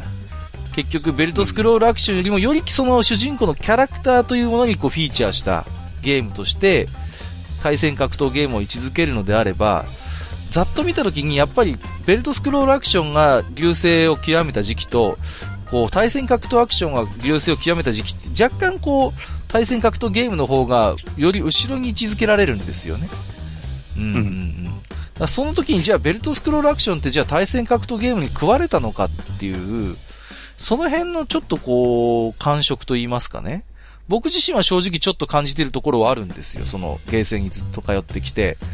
どんどんどんどんそういうベルトスクロールみたいな、あの、ものがなんか筐体が減ってきて、そこになんかこう、ね、新しい対戦格闘の筐体がボンと置いたみたいな、置かれたみたいな経験もなんとなくあるんでね。その辺は例えばじゃあ、ジダラクサイさんはどう思います？僕の場合ですけども、共存でしたね。共存。はあ、なるほど。はい。あの、対戦格闘ゲームをやって、まあ、多少こう、ね、熱くなったりもするんですけども、うん、その時に、例えば、まあ、僕は D&D だったので、D&D やって、ちょっと落ち着いたりとか、したもしたし、おそらくなんですけども、あの当時、アーケードに通っていた人間で、D&D に触ってない、要するに格闘ゲームをメインにやった人間で、うん、で、ほとんどいないと思うんですよ。はいはいはいはい。知ってる、まあ、あの、ワン、あの、うまい下手は別として、やったことあるよっていう人の方が圧倒的に多くて、うん、で、なんとなくこう共存したんですよ。ね、あ、ちょっと疲れたし、ダンジョンドラゴンでもやろうよって言って、100円ずつ出して、どこまで行くかなとか言いながら、やってた記憶があるので、うん、あの、食われたっていう風な考え方ではなかったですね。ただ、まあ、それが流行っていたかどうかって言われたら流行ってはいなかったですよね。うん、休憩所だって、はいはいはい、はい、あくまで。うんうん萩原さんはその辺どういうふうに思います？うん、やっぱり、あの、オペレーター側から考えるとね、うんうんうん、やっぱりインカムってものを考えると、うん、やっぱりインカムがいいのは、えー、と、まずは対戦格闘ですよね。うんうんうん、そうですね。うん。で、対戦格闘でどんどん、どんどんつぎ込んでもらえるんで、うんうんうんうん、で、えー、っと、ベルトスクロールって、あの、インカム的には正直良くないんですよ。うん、まあ、渋い、渋いですよね。はい。D&D みたいに、例えばね、二人でできるとか四人でできるとかで、うん、しかも、あの、クソ難しくてね、あの、だけど先を見たくて、こうみんながどんどんどんどんコインを連コインしてくれるっていうゲームだったらともかく、うん、あの、ファイナルファイトとかだと上手い人だとクリアまでいけちゃうんで、そうすると例えば100円で1時間とかね、はいはいはいはい、なっちゃうので、うんうんうん、もうインカムっていうことで考えると、まあシューティングもそうなんだけど、うんうんうん、あの、上手くなると、上手くなる人が出てくるとインカム率が下がるんで、はいはいはいはい。そういう意味では、あのオペレーターにしてみると、あまり美味しくないゲームなんですよね。うん、そうです、ね、対戦格闘に、うん、うん、比べてみると。うんうんうん、あとは、ね、えっ、ー、と、やってる側の、うん、えー、やっぱり心理というか、その、思考の変化っていうのがやっぱりあってね。うん、古いゲーセンっていうのは、やっぱり、こう、CPU vs 自分がメインであって、それはシューティングであってもアクションであっても一緒だったんですけど、そうですね。それが、あの、対戦格闘が入ることで、うん、人対人になったり、はいはいはい、もしくはその、ベルトスクロールの2人協力、4人協力とかで、その、バディと、その、CPU みたいな戦いになってきてるっていう部分があって、その、うん、一人でやっこう、一人でシコシコと長いことやるっていうゲームが、やっぱり流行らなくなったっていうのはあるんだと思うんですよ。なるほど。だからうん、それが顕著なのね、ベルトスクロールよりもシューティングだってね。ああ、そうです。確かにそうだ。うん。うん。で、シューティングなんていうのはなおさら、あの、弾幕型なんていうのが出てきてうんうんうん、本当にあの、まあ、タコツボ化していうんって、うんうんうん、そうだそうだ。もうなんかん、とんでもない、その弾幕の中をここアンチだよって抜けていくとかね。うんうんうんうんそういう風になっちゃったわけじゃないですか。ようんうん一種の様式美みたいになって。そうですね。う。うんん。だから、うんやっぱりそういうところでその思考の変化と、うん、あとはそのオペレーター側の、えーインカムに対する理由、理由というかインカムを稼ぎたいという、そのうん営業上の理由もあって、やっぱり置く数は絶対的に減ったと思うんですよね。そうですね。うん。うん。マスターはい今ね。やそうなるとやっぱりね、うんやっぱり減ってきますよね開発もうん。だから、結局、だからそうシューティングの世界が一番まあ顕著だったっていうのはマスターのおっしゃる通りなんだけども、やっぱベルトスクロールアクションの世界でも、あのー今マスターがおっしゃった結局タコツボ化がね、やっぱりあったんだろうと思うんですよね。うんうんうん。うん結局そのベルトスクロールアクションを進化させなきゃいけないっていう時に、まあより、まあさっきも言ったようにどんどんシステムが複雑化してしまってね。まあ、で、どんどんどんどんやれることが増えるんだけども、一方でそう爽快感とかが、あの、犠牲にされてる部分もあって、やっぱりこう、どんどんどんどんこう、マニア向けになっていくことによって、まあ、ライト層といいますか、そういうね、今までそのジャンルに触れてきな、来なかった人への訴求力がどんどん失われたっていうところがあるでしょうからね。うん、うん。だからそういう面では D&D なんてのは本当ギリギリのところだと思いますよ。いや D&D は本当に、見た目うんうん、見た目の面白さと、うん、実際にやってみ、やってみた時のそのマニアックさうん、うん。みたいなところっていう、そのバランスでいくと、うん本当 D&D っていうのはね、ギリギリな線だったと思う。そうですね。うん。うんまあ、あのゲームに関して言えば、やっぱりそのキャラクターとか、その、背景の魅力みたいなものがまだものすごいものがあったから、やってみようかなっていう気にさせられたところはありますけども、システムで考えてみたら決してとっつきやすいゲームではもうなかったですからね。うん。そうですね。うん。だから結局その、ファイナルフライトが最初にすごい成功したのは、あのーダブルドラゴンでもうすでにちょちょっとしたタコツボ化が始まってたんですよね、実はね。様々できることが増えてきて、特に続編とかが出出てくると、だんだんもうすでにしいろんな技が出てきちゃって、実はちょっとこれ大変だなっていう風になってきた。だけど、ファイナルファイトはあえてそういう主人公が使える技を本当に単純化させたことによって、逆にそのベルトスクロールアクションの持っている爽快感みたいなものは引き出されて、あれだけ、あの普及したわけですから、まあ、そう考えるとやっぱちょっと皮肉な話なんだけども、そういう風に単純化させて、あの、流行ったやっぱりファイナルファイトがまたちょっとこう、そのジャンルとして複雑化していったことによって、うん、やっぱりその若干敷居がどんどん高くなっていったのかなっていうところはあるんですよね。うんうんうんうん。まあ、そんなね、ベルトスクロールアクションのゲーム、じゃあ、なんで我々はこんなに夢中になって遊んでたんだろうなっていうところを、まあ、少しだけもう少しお話をしたいなと思うんですけれどもね。うん、で、僕が一番最初に、あのー思うのは、やっぱりその、なんていうのかな、一つには、単純に、なんていうのかな、あのーキャラクター、大きなキャラクターで、こう、遊べるっていう、その辺のやっぱ魅力もあったと思うんですよね。それまでの、まあ、いわゆるベルトスクロールアクションの世界って基本的にあんまディフォルメされたキャラクターって出てこないんですよね。基本的にはリアル路線といいますか。まあ、もちろん頭身がね、少し低いのもあるんだけれども、割とこう、なんていうか、頭身がこう、高いキャラクターが出てくるものが大きくて、割とこう、ドットの細かい演出、動きの中でできることがやっぱり、あの、あったっていうところ、その辺のやっぱり一つ魅力もあると思いますし、あとはなんていうのかな、もう、とにかく、こう、殴って敵を投げ、ななぎ倒していくっていう、そういう、まあ、あのーなんていうのかな、あの、単純な面白さもあったように思うんですよね。うんうんうん。うんその辺のなんか分かりやすさ、あるいは、なんて、理不尽の少なさみたいなことを僕はやっぱり思うんですよね。うんうんうん。こう、その辺はどうですか？じゃあ最初にジダラクサイさんにお伺いしますけれども。そうですね。僕はもう基本的にはアーケード派なんで、あの、ベルトスクロールアクションの魅力っていうのは、ワンコインで1機しかないっていう、その制限にあると思ってます。はいはいはい。なるほどね。だから、まあ、えっ、と、コンシューマーで発売されてしまえば、あの、まあ、要するにコンティニューがほぼ無限にできるとか、それに近い状態で、とにかく、あの、クリアできるようになってるんですよね。うん。時間さえか難しかろうとなんだろうと、とにかく攻撃して攻撃して、わーってやられて、攻撃して攻撃して、わーってやられたとしても、ボスは倒せます。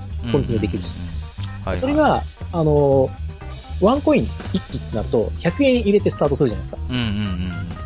そうなると、あの、とにかく防御テクニックとか、相手の行動とかを見て回避するテクニックとか、うんうんうんっていう成長させていかないと前に進めないんですよ、絶対に。はいはいはいはい。すごい無駄なことになっちゃうんで。うんうんうん。あの1画面につき100円突っ込むような形になっちゃうんで、何も考えずに武器をブンブン振ってるだけでは、あ、まあ D&D の話なんですけども、うんうんうん。で自分が成長すればしてするほど先のステージに進むことができると。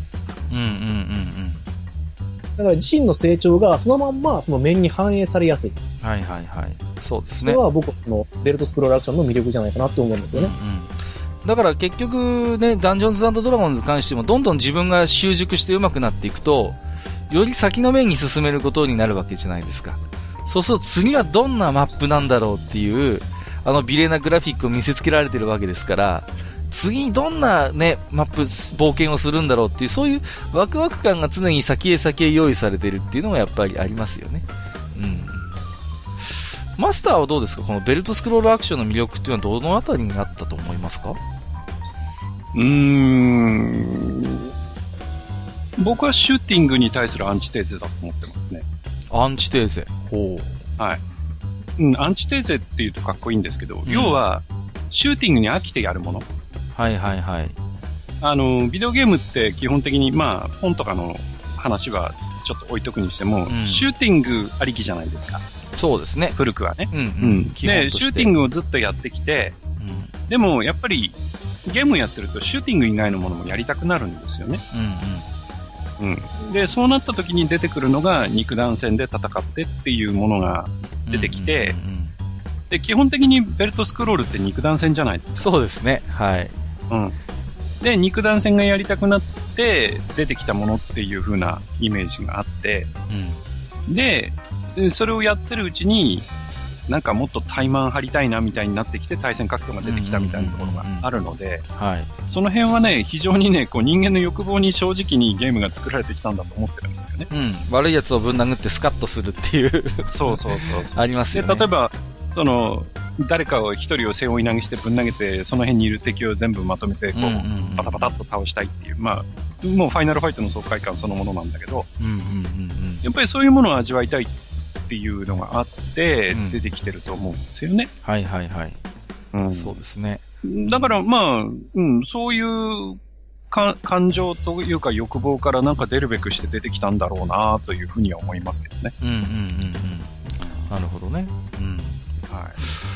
まあね、あの、いろいろと今日はベルトスクロールアクションのお話をしてきたんですけれども、えー、実はですね、この、今回のテーマに関しまして、置き手紙もいただいておりますので、少しですね、あの、こちらの方もご紹介しながらいろいろお話をしていきたいと思いますけれども、えーと、はじめにですね、えー、ヤママンさんいただいております。いつもありがとうございます。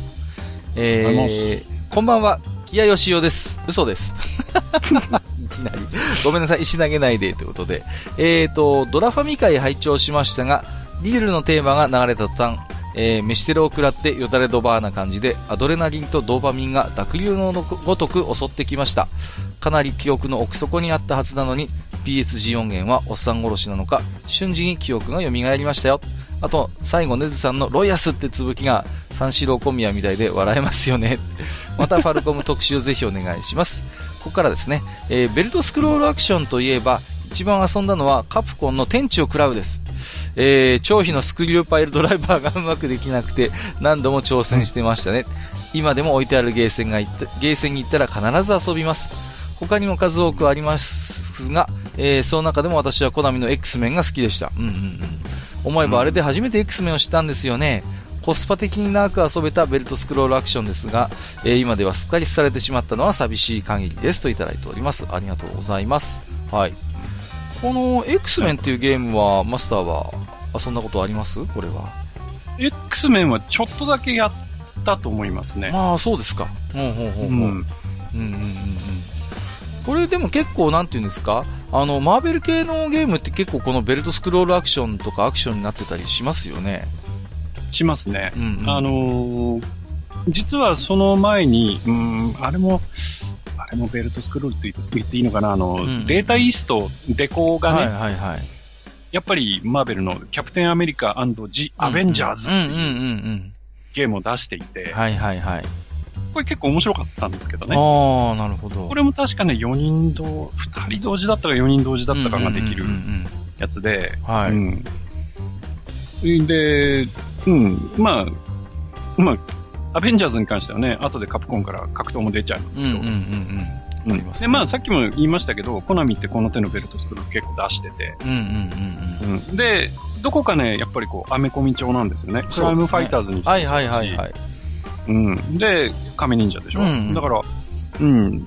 コナミはね、どっちかっていうと、そっちのテイストで、うん、この手のゲームを出してたなっていうんうんうんうんう。記憶があります。そうですね。はい。はいえー、山間さんありがとうございます。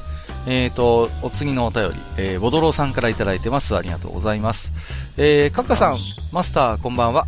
ベルトスクロールアクションゲームといえばカプコンですが、エイリアン VS プレデター、ダンジョンズドラゴンズの2作、えー過去3作は本当に傑作なのでぜひ語ってほしいタイトルです。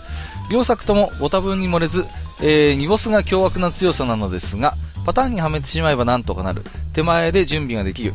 メガクラッシュが使いやすいと、それまでのタイトルより攻略しやすくなっている遊べる仕様なのかなと感じています。ダンジョンズドラゴンズは Steam 版も出ててぜひ欲しいんですが、なぜかおま国状態なんですよね。ということで、これ日本のアカウントだとなんか買えないらしいという。え、カッカさん、ちょっとガツンと言ってやってください。なんで私が、えー、まあ、えー、いただきました。ありがとうございます。はい。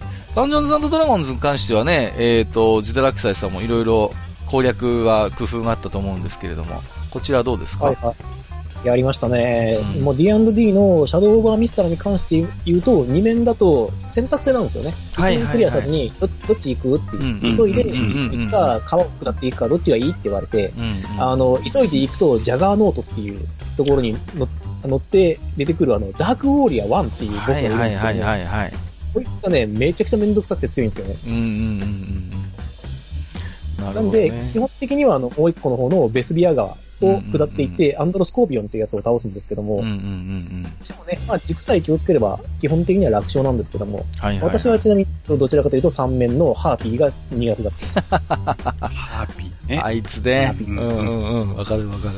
うんうんうんうん。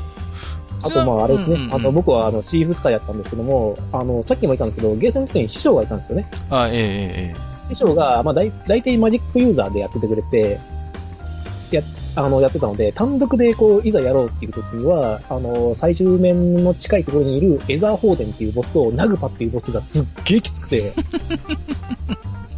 はいはいはいはい。はい。わかりますよ。まあね、うんうんうんうん。まああの、どのキャラクターをやっぱり選択するかっていうのも結構ね、D&D はやっぱ重要でね。うんうんうん。わかりますわかります、その辺の。まあ、あじゃあね、あの、ジダークサさんはシーフを主にメインで使ってたっていうことなんでね。やっぱりピンで遊ぶとなるとなかなか苦労しますよね。うん。お願いしますねうん。うんうん本当に、まあ、マジックユーザーの師匠の偉大さがわかります。はいはい。まあ、な、なんて言うんですかね。その、エイリアン VS プレデターの話もいただいておりますけれどもね。まあ、こちらもね、本当に、なんて言うんですかね。えっ、と、ギリギリ、なんて言うんですかね、その、さっきも、今日たびたび出てますけれども、あのー非常にね、なんていうかな、こう、理不尽な、そういう、こう、なんて、こう、難易度ではないんですけれども、非常にやっぱりね、その難難しいし、結構システムも割と複雑だったんですよね。なので、あのー本当になんかキャラクターの魅力みたいな部分でぐいぐい無理やり引っ張ってるところはちょっとあったのかなっていうふうには、えー思いますけども、あとはその、なんていうんですかね、そういう、こう、造形といいますかね、非常に動きが滑らかだったんでね、これまあ遊んでても、本当に、あの、さっきも言いましたけど、キャラクターもとにかく大きいし、迫力があったんでね、やっぱそういう、やっぱキャラクターの魅力でぐいぐい引っ張っていくタイプのゲームだったなというふうには思いますけれどもね。はい。えー、ドローさん、えー、ありがとうございます。またよろしくお願いいたします。えー、続きまして、レリクスさんいただいております。お疲れ様です。暗黒要塞ことレリクスです。ベルトスクロールアクション会、大変楽しみにしています。果たして2時間で終わるのか今から楽しみにしています。大丈夫かな？できれば前後編でお願いします。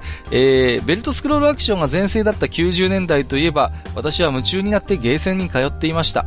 あの頃、愚者級のお二人もいろんなゲームを相当やり込んだことと思います。本編ではカプコンのアーケードゲームの話題までいけたのでしょうか？言ってますよ。えー、ベルトスクロールアクションゲームの傑作がどんどん複雑化していった経緯は、同時期の格ゲーにも言える話ですが、そのあたりの話はカッカさんがしたと思います。すげえ予測されてる。えー、カッカさんの一押しゲームは操作の複雑化を入れても TRPG つながりで D&D だと思うのですが違いますか？確かに。私はカプトならキャプキャプテンコマンドとエイリアン VS プレデ,、プレデターをかなりやり込みましたね。また出てきましたね。本当は SNK のメタスラが大好きなんですが、メタスラはベルトスクロールアクションでいいのかな？うーん、どうでしょう、メタルスラッグ。えー、ウィキを見るとメタスラやエイリアンシンドロームやコントラは横シュー扱いだったりしますよね。うんうん。どちらかというとシューティングですかね、メタルスラッグはね。そうですねんんうんアクションシューティングって感じですかね。えー、カプコン以外の話だと、テクモの龍剣伝とか、コナミのゲームの話は、えー、ドラキュラあたりかな。4人プレイが可能な特殊筐体の、えー TMNT とか X メン。えー、パワーローダーに乗れたエイリアンズとか結構面白かったと記憶していますが、やっぱりコナミは花に、埴輪さんには鬼門ですか？ってことで 言われてますよ、ほら。また、えー、それと、えー、ナムコの源平東馬伝は別ジャンルかな。うん、あれはまた、どっちかというと純粋アクションに近いですかね。アクションですね。えーねうん私はカプコンの王道ベルトアクションの中でも少し変わり種のゲームを紹介してほしいです。えーロボットアクションゲームパワードギアです。出た出た。えーゲームのことは、えードリルがロマンしかないアイテムだったことしか覚えていませんが、引っ越しのため部屋を整理していたら、こんな、えー、ムックが出てきました。写真を添付しておきますね。ということで。これね、あのーサイバーボッツの設定資料集ということでね、なかなか貴重なものをお持ちだなと思うんですけれども、まあ今日もね、少しお話をしましたけれども、あのー結局その、パワードギアとサイバーボッツの関係っていうのがね、その、やっぱり、ベルトスクロールアクションから対戦格闘への一つ橋渡しっていうところで、重要な作品なのかなと思うんですよね。うん。で、やっぱり、サイバーボッツの場合は、世界観よりもその、操れるやっぱりロボットの設定の細かさとか、その辺にやっぱりどんどんフィーチャーしていったんで、ある種その対戦格闘、ベルトスクロールから対戦格闘アクションに移行していったのはある種自然なことなのかなと僕も思うんですよね。うんうんうん。この、あれですね、このムック本、ゲーメストが出してたんだね、これ。なんか今そう、みたいですね。ちらっと見たら、なんか僕も見た記憶あるんだけど、ん、多分家にはないな。ちょっと羨ましいですね。はい。えー、ということで、レリックスさん、ありがとうございます。えーと、青ひげこさんいただいてますよ。どうも、ベルトスクロールアクション界の、えーあ、ベルトスクロールアクションの回復アイテムが食べてみたいものです。美味しいの結構あるよね。あ美味しそうなのね。毎度収録お疲れ様です。今回はベルトスクロールアクション会ということで、ゴールデンアックスとかメタルスラッグ、スパルタン X あたりが聞けるのかな？と楽しみにしています。うーん、メタルスラッグとスパルタン X は若干違うかもしれない。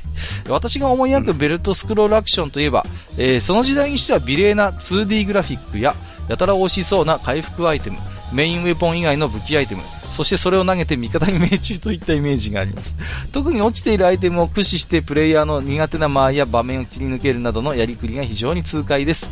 お二人の思う他のゲームと違うベルトスクロールアクションの魅力って何かありますか？また食べてみたい回復アイテムとかありますか？私は木箱やドラム缶から出た肉よりもドラゴンズクラウンのドラゴンステーキが食べてみたいですね。それでは引き続き収録頑張ってください。ということでいただいております。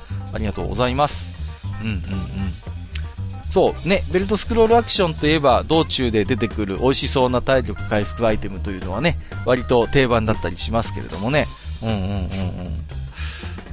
まあ、あれですか、自堕落斎さんはなんか、あの、こんなアイテムいかがですかってご紹介したいのがあります？この回復系ですと。そうですね。まあ、青木栄光さんには、あの、ファイナルファイトの3面ボスがくれる素敵な回復アイテムを食べる権利をあげたいと思います。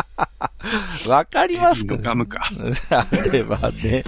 エディのガムね。うんうんうん、ガムですはいはいもうね、それはどうなんでしょうね。うんまああのね、なんていうんですかね、あのーこう、定番どころとしてはやっぱりあの、お肉じゃないですか、こうね。漫画にね。そうそうそう、漫画肉とか。やっぱあの辺もファイナルファイトから来てるんですかね。うん。ファイナルファイトは本当にステーキとか漫画肉とか。そうそうそうそう。わ、かりやすいじゃないですか。ね。やっぱ体力回復といえば肉っていうのはね、なんか一つやっぱ定番どころなんでしょうね。うんうんうん。ドラゴンズクラウンもその辺の造形はね、多分意識してこだわってたと思うんですよね。あの、本当にうまそうに見えるもんね。いやいやいや。えーと、青ひげこさんありがとうございました。えー、続きまして、えーと、早打ちマックさんいただいております。ありがとうございます。えーいつも楽しく聞かせていただいております。ドラスレ会聞きました。聞いていると各曲が頭に蘇ってくるのが自分でも驚きでした。ファミコン版しかプレイしていなかった自分としては、ところどころ記憶と全然違うのが面白く、興味深く聞かせていただきました。次回はベルトスクロールということで自分としてはエイリアン VS プレデターすごいこれもういっぱい出てくるみんな思い出深いんだねがやっぱり思い出深いです自分としてはファイナルファイト系列の中では完成形だと思っております。なるほど。毎日ゲーセンに通っていたらある日いきなり難易度が跳ね上げられてウープスとなりそれでも頑張ってワンコインクリアしたのはいい思い出です。半径の関係でも今の若い人だとプレイする機会は少ないと思いますがぜひプレイしてほしい一品だと思います。以上です。あキャデラックも好きでしたということでいただいております ありがとうございますおキャディラックが出てきますかキャデラックスね。うん、はいキャデラックス。これもね、うん、確かに面白かった。うん。皆さんしかしエイリアン VS プレデターは非常に思い出深いみたいですね。うんします。ね。うん、出てきます。やっぱりいいゲームだったんですね。うんうんうん。あのーなんていうんですかね、非常にストーリーが実はしっかりしてましたよね。その、敵か味方かわからないような状態で、様々な、まあ、思惑みたいなものがやっぱりこう、出てくるので、うんうんうん。その辺が非常に魅力ですし、あとはまあ、あのーポニテのね、あの、リン黒沢注意が非常に、あの、可愛いっていうところでね、そういう、なんていうグロテスクな敵と、まあ、あのーなんていう、こう、可愛いキャラクターがこう共存してるっていうね、その辺のやっぱり、あの、面白さもあるのかなと思うんですよね。うん。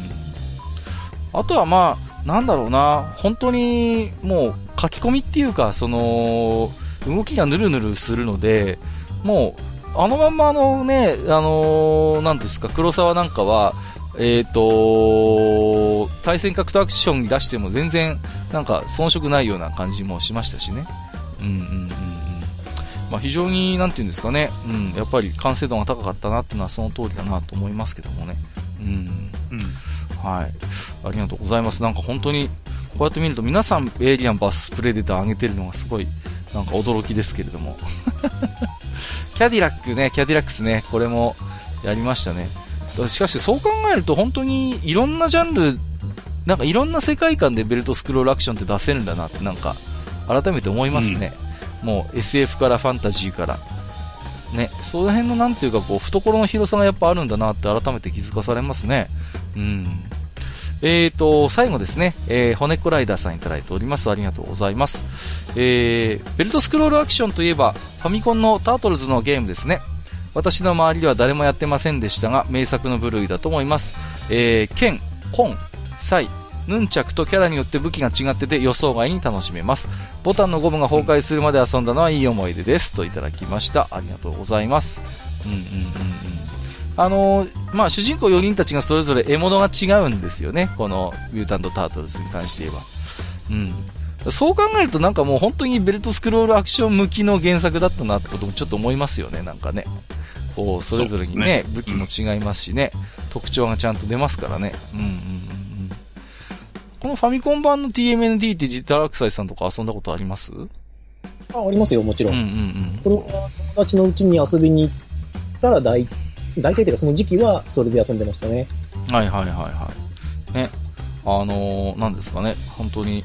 で、これってね、あのー今でもね、なんて言うんですか、あのーし人気のあるシリーズでね、あのー出たりしますけれどもね。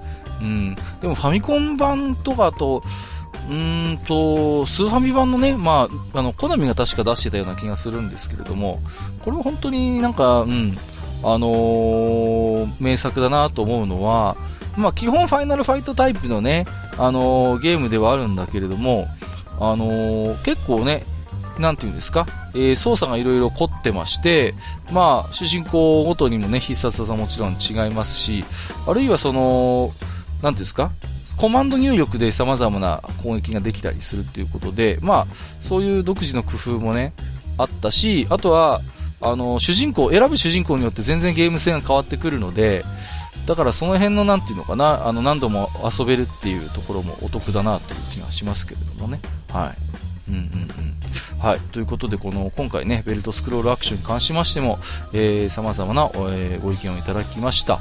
えー、ありがとうございました。えー、ということでね、そろそろいい時間なんで、えーと、まとめというところなんですけれども、うーん、まあ、ベルトスクロールアクションみたいなゲームがね、まあ最近なかなかお目にかかれないなっていう話はちょっとさっきもちらっとしたんですけども、今こういうベルトスクロールアクションのなんか系譜を受け継ぐようなゲームってどういうのがあるのかなってことをちょっと思ったりするんですよね。うん。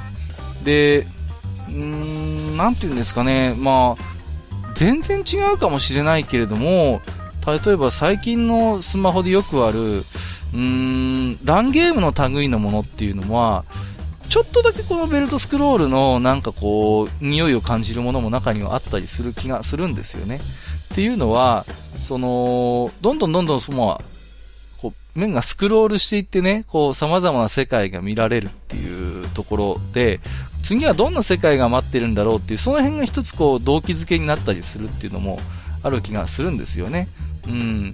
で、あとはやっぱりその、何ですかね、まあ、ダブルドラゴンなんかはね、最近またリバイバルで新作が出るようなんですけれども、なんかそういう、うん単純なアクションへの一つ回帰といいますか、そういうアクションゲームがどんどんこう複雑化して難しくなっていく中で、ある種そのベルトスクロールアクションの単純な部分って多分アクションの単純なそのなんていうかな、シンプルな面白さに多分一番直結してるところでもあるのかなと思うんで、まだまだなんかね、新作が出る余地もあるのかななんてことを個人的には思ったりもするんですけれども、まあ、じゃあお二人からも一言ずつちょっとコメントいただきつつ今日は締めたいと思いますが、じゃあ、えー、はじめにちょっと緊急でね、ゲストでおいでいただいたジダラキサイさん、いかがですかこのベルトスクロールアクションそうについて。ですね。まあ、可能性に関してなんですけども、僕が一番強くその系譜を受け継いでるなと思うのは、無双シリーズですね。あー、なるほど。はい。あれが要するに爽快感があって、ボスがいてボスを倒してっていうのと、あとは回復アイテムが途中にあったりとか、成長要素があったりとか、うん確かにだから。とにかく相手を気持ちよくぶっ飛ばせるにもかかわらず、細かい要素がほとんど必要ないと。細かい操作がうん。うんうんうんうん。そうかそうか。言われてみればそうですね。うん。現代のベルトスクロールアクションって言ってもいいのかしらね。そう考えると無双ものっていうのは。うん。一番エッセンスを感じるのは僕はその無双シリーズでしたね。この話し合いの中でなんですけども。なんかそれはすごい、僕個人的に今、なんかすごい納得しますよ。うん。じゃあ、えっ、と、マスターはいかがですか？このベルトスクロールアクション、今後の可能性というか、どういうものがあるのか。うーん、まあ、あるとしたらやっぱりこう、うーん、やっぱり昔のテイストを残したゲームみたいな企画でう、ん。こう、本当に 2D の、えー、ベルトスクロールでうん。っていうパターンのゲームを新たに作るみたいな形ぐらいしかないのかなっていうのはちょっと思いますよね。うんまあ、ドラゴンズクラウンみたいなのか、もしくは本当にね、うんもう本当にファイナルファイトみたいなやつっていうのをまた、うんうんうんえー新たに作ってみましたみたいなね。うん。うんうんううん。ん。まあ、それはそれでいいんじゃないかなとも思いますけど。そうですね。まあ、ううんん。なんかね、いろいろとこう、スチームとかを覗いてみると、実は結構、舶来物のベルトスクロールアクションのゲームっていうのは、なんか結構、実はいろいろ出てたりしてね。そういう、うんインディーゲームの世界ではまだまだ、こう、人気のあるジャンルなのかなっていうこともちょっとこう感じたりするんですけれどもね。うん。だから、その、今ね、まあ、くしくも、閣下がね、スティームっていう話をしましたけど、うん。今、我々とか、そのゲームにたしなむ世代の人が、じゃあゲームをやりたいってなった時に、じゃあスティームを見ようとかね、うんうんうん。そういう風になっちゃってるじゃないですか。そうですねどっちかっていうと、その洋芸っぽい、うんうんうん、ゲームであったり、その自由度の高い、ね、その膝に矢を受けてしまってなみたいなゲームだったりとか、うん。うん。あとはその、あーなんか海外のゲームをね、和訳したやつをやったり、で、ありがたがってるみたいな風潮っていうのが今広がってて、うんえー日本のゲームはもう終わったみたいなね、ことを言われることがありますけど、はい。本当にそうなんだろうかって思うところがあってね、うん。うん、まあ確かに、マーケット的には厳しいものはあるとは思うんですけどう、ん。そういう、うん、あれいつだっけ？あの、ロックマンのうんうんうん。9出までしたはいはいはい。9かなんかを、あの、すごくファミコンチックに作って、あの、売ったなんていう例もちょっと前にありましたけど、うんうんうん。そういうのもね、まだあるんじゃないかなっていう気はしないでもないんですよね。そうですうね。ん、だから、そういうものに、どうせ今ね、うん、ソシャゲとかで儲けてるゲーム、ゲームメーカーは、うんうんうん少しそういう方にも予算回してもいいんじゃないかななんていうふうに思ったりはしますけど。そうですね。うんうん。いや、わかります勝手なこと言ってますけどいやいやいやいや。そうですね。うん。まあ、ですからね、なんかこう、ベルトスクロールアクションが、このゲームに、様々なゲームにね、まあ今日で、いや、話をすれば対戦格闘とか、まあ、無双シリーズっていうのも確かに言われてみればっていうところもあるんですけれどもね。いろいろとそういう影響を与えたところを考えても、まだまだインパクトを持っているジャンルなのかなっていうことも思ったりしますのでね。まあ、なんかね、そういう、我々が実は知らないだけでね、実は今こんな面白いのベルトスクロールで出てるんですよ、みたいなこともあるかもしれませんので、まあその辺もね、いろいろリスナーさんからね、もし何かあれば教えていただければと思いますけれども、えー、本日はですね、えー、様々な懐かしいベルトスクロールアクションのね、ゲームの話を、えー、中心にお届けをさせていただきました。えー、本日もジダラクサイさん、そしてマスター、ありがとうございました。ありがとうありがとうごございました。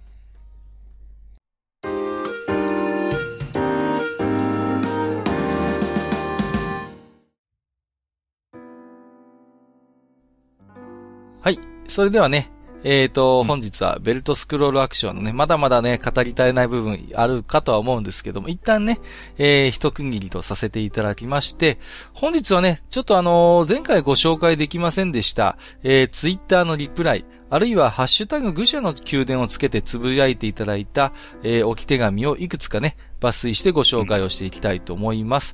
もちろんね、すべてお目通しはさせていただいておりますので、よろしくお願いいたします。ということでね。はい。もうね、あの、鬼のように、あの、私とマスターね、エゴサーチしてますんでね。はい。はいどんな細かいつぶやきも、えー基本的には全部拾ってると思いますけれども。はい。うん。えーと、じゃあ早速ね、じゃあマスターの方からご紹介いただければと思います。はい。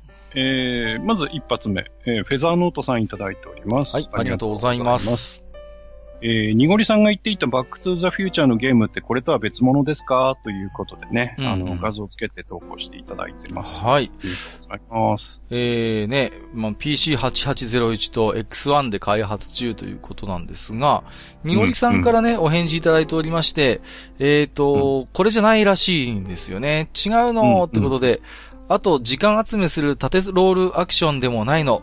バックトゥーザフューチャーゲームでググったら一番最初に出るやつなのっていうことでね。はい。こうやって考えるといろんな出てるんですね。やっぱりさすが人気の映画ということで。うんうん、うん。そうみたいですね。はい。僕は全然わからなかったけど、なんか、うーん、記憶に、の片隅にあるかなちょっとね。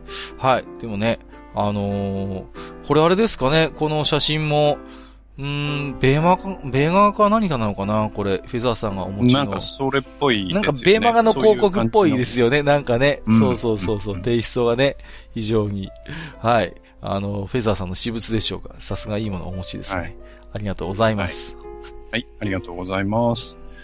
えー、それから、お次なんですけど、えー、ミータさんとですね、えー、おこじょさんからいただいてるんですが、はい。まあ中身的に一緒なんでね、そうですねあの、一緒にご紹介したいと思います。まずはいミータさんから。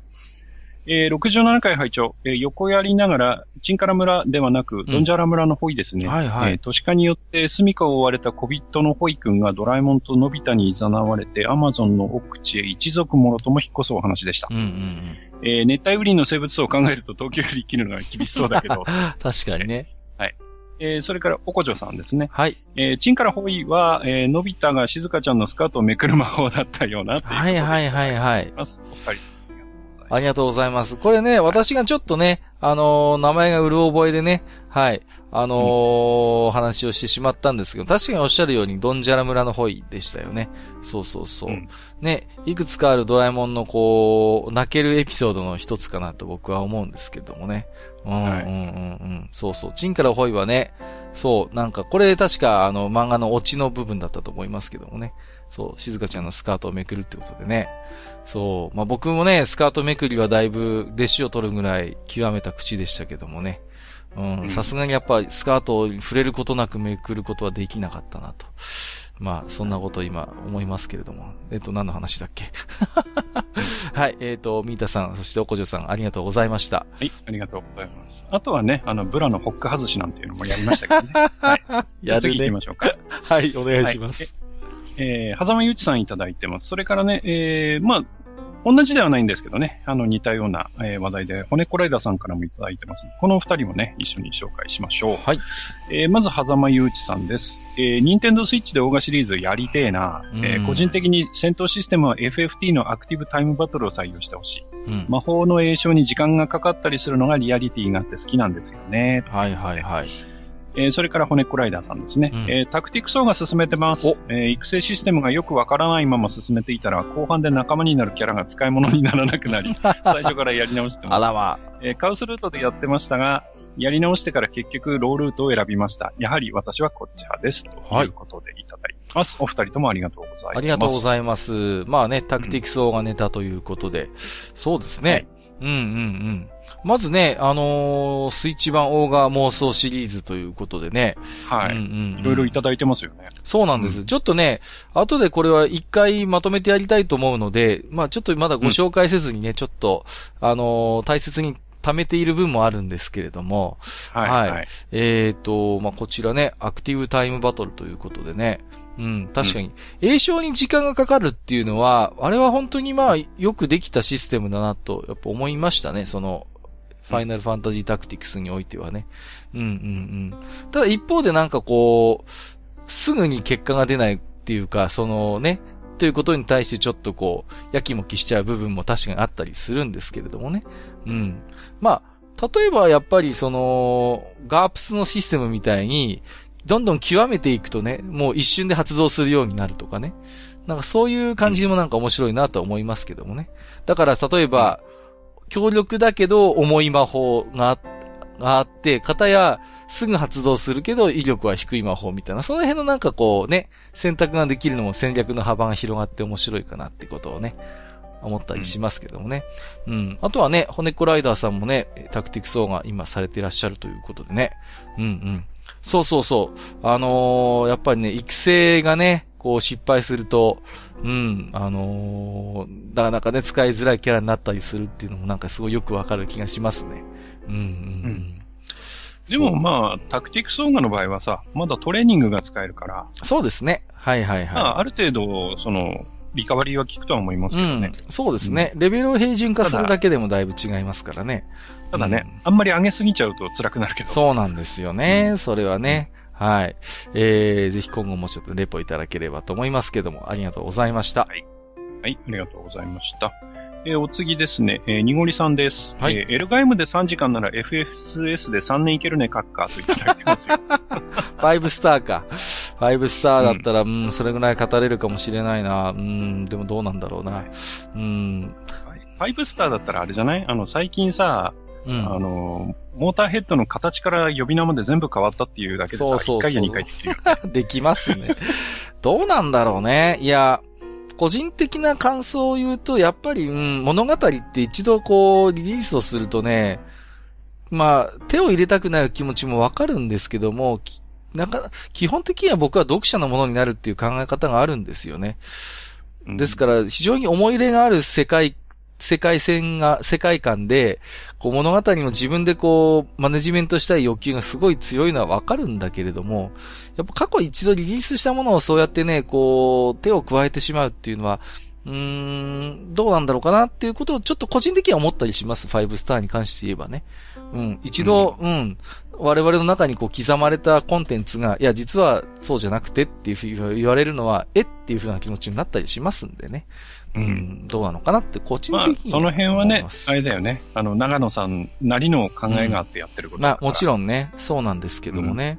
うーん、まあね、まあ、長野さん的にはやっぱりこう時代が経って、うん。その、当時はかっこいいと思っていたその、うんモーターヘッドのデザインとかが今にしてみるとちょっとダセえんじゃねえみたいな風になってきてうん変えたっていうことなんだろうけど。まあ、そうでしょうね。うんでも、うん確かに時代を感じさせるデザインではあるんだけれども、なんかそれを含めてなんかね、愛したいっていうか、そういうなんかこう、願望もね、私みたいにそういうふうに思う、まあ偏屈なやつも、それなりにいるんじゃないかなと思ったりもしますんでね。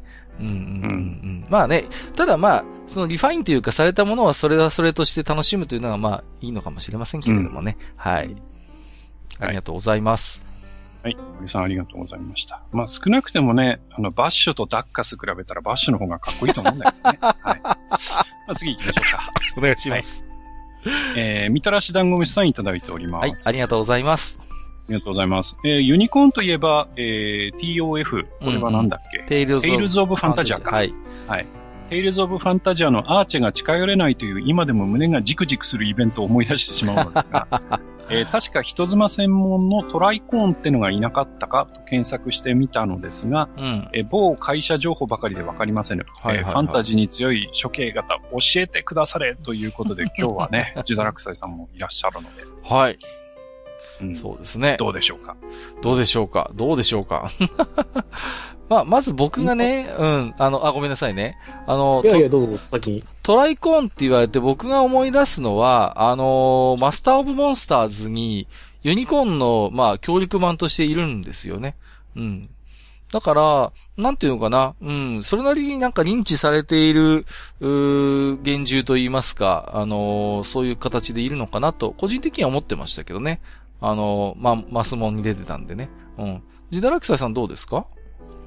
いや、トライコーンって本当に記憶ないですね、僕は。うん、うん、うん、うん。だから、ましてやね、例えばその、えっ、と、ユニコーンの特徴の反転したってことですよねうん、うん、うんうん。トライコーンのこの説明で言えば、それは全然思い浮かばないですね。ああ、あの、なんだっけな僕ね、なんかの TRPG のサプリメントでトライコーナー見たことあるの。えーとね、なんだ思い出してください。思い出せるかな？うーん。トラベラーかメガトラベラーのどっちかだった気がするんで。すいません、古すぎます。持ってないです。トラベラーもメガトラベラーも。いずれなんかの TRPG の、いや、トラベラーだった気がするんだけど、サプリメントで見たことがあるんで、うーん、どっかのタイミングで創作されたものかとは思うんですけれども、そんなに新しいものでないことは間違いないと思いますね。はい。えーすいません。ちょっとあまりご納得いただける回答にならなかったかもしれませんけれども、えー、みたらし団子さん、ありがとうございました。ありがとうございます。なんかバイコーンってのもどっかにいたような気がするうん。うん。そう。いるいる、いる。うんはい。いっぱいいる、あの辺。なんか。ね。まあ、いろいろいるんでしょうけども。はい。うんじゃあ次行きましょうか。はいえーライポンさんいただいてます。ありがとうございますあこっちもあれでしたね。タクティクスオーガでしたね。タクティクスオーガえーこんにちはタクティクスオーガの報告です。えーただいま、死者の宮殿を探検してます。うん。えー仲間にならないバジリスクを説得しようとしたり、ラドラムさん救出を忘れたりとやらかしてます。あるある。えーもう一通ですね。えーこの3連休、たっぷりとタクティクスオーガをプレイしていました。なんとかファイアクレストをゲットしました。お、めでとうございます。おめでとうございます。えーガンプさん、ガンプさん、いろんな意味で愛着を持ってしまいました。使えないじゃない。使いこなせない。僕がダメなんだ。いただいてます。ありがとう。ありがとうございます。もうすごいですね。もう、ファイアクレストまでゲットしたってことは、もうかなりこのタクティクスオーガもしゃぶり尽くしていると言いますかね。うんうんんんんそうですね。死者級2周したってことだからね。そうですよね。素晴らしいですね。いやー、いいですね。あのーガンプっていうのは本当に味のあるキャラクターでね。まあ、あの、二つ長の画集のガンプっていうことでね。うんはいはいはいうんうんうんなんて言うんですかね。最初敵として登場してね、ある条件を満たす仲間になるんですけど、もう、ガンプって言葉を聞くと僕はあの、あれなんですよね。あの、ゼビウスじゃなくて、あの、フォレストガンプを思い出すんですよね。うん。あえーっと、で、あのガンプっていうのは確か、愚者とかま、まんまね、愚か者とかそういう意味があったはずなんですよね。うん。だからそのガンプの名を冠するキャラクターがああいうパーソナリティっていうことは、非常にある意味しっくりくるんですけれども、いずれね、なんかああいうこう味のあるおじさん、おっさんが出てくるゲームって大体なんか、あの名作になるよなっていう、そういうあれを思ってたりしますね、なんかね。かっこいいおっさんがいっぱい出てくるゲームは名作なんじゃないかって勝手に思ってますけれども。はい。えー、ということで、まあ、いよいよ攻略間近というところなんでしょうかね。もう、そうですね。ねもうね、もうそろそろもうクリアしちゃってるかもしれない、ね、そうですね。はい。ぜひね、うん、あの、クリアした暁にはまた感想などいただけると大変嬉しいですね。はい。はい。はい。ありがとうございます。します。えー、それからですね、チャッピーさんいただいております。はい。ありがとうございます。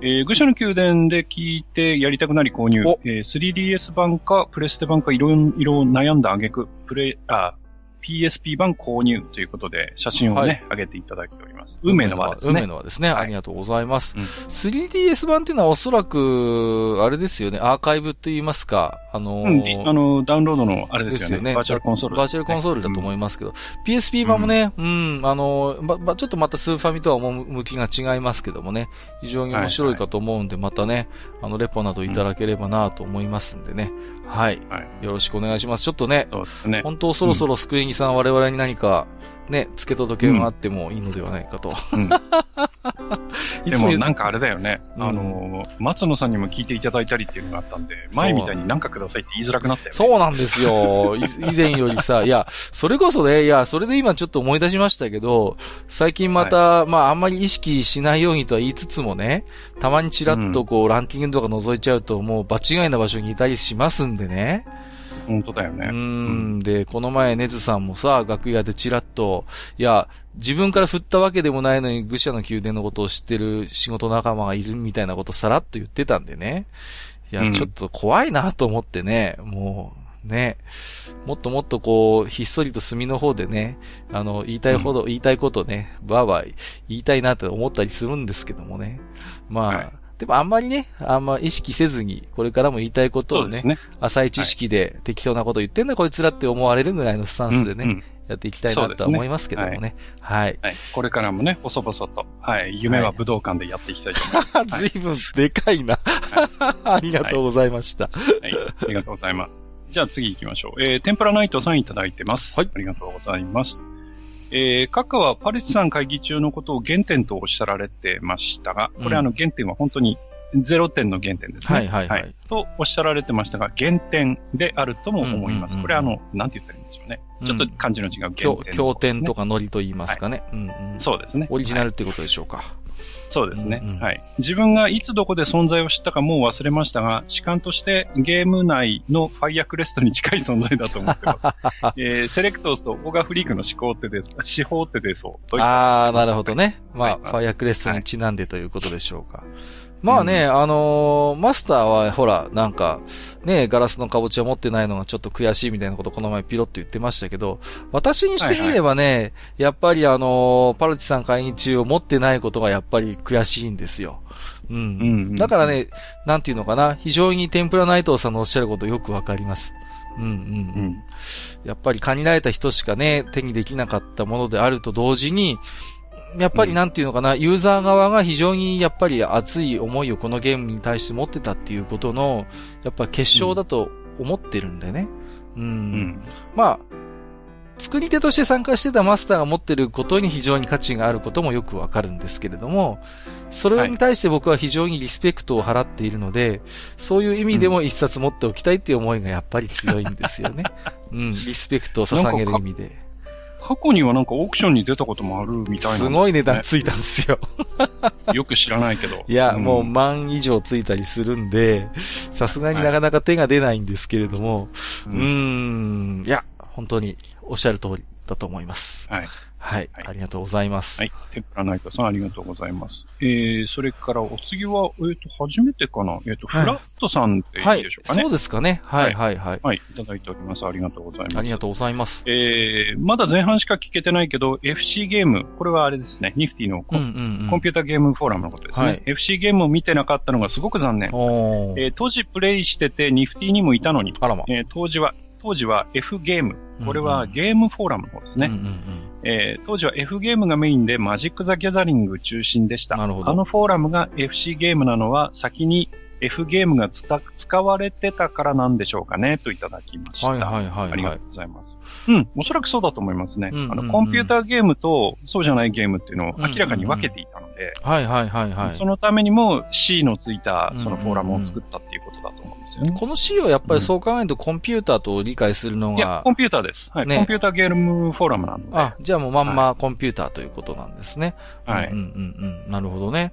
う。というんことでいいと思います。うん。まあ、そういう意味でやっぱりきちんと住み分けができてたと言いますかね。う。うんんうん。アナログゲームの方はまあ F ゲームということで。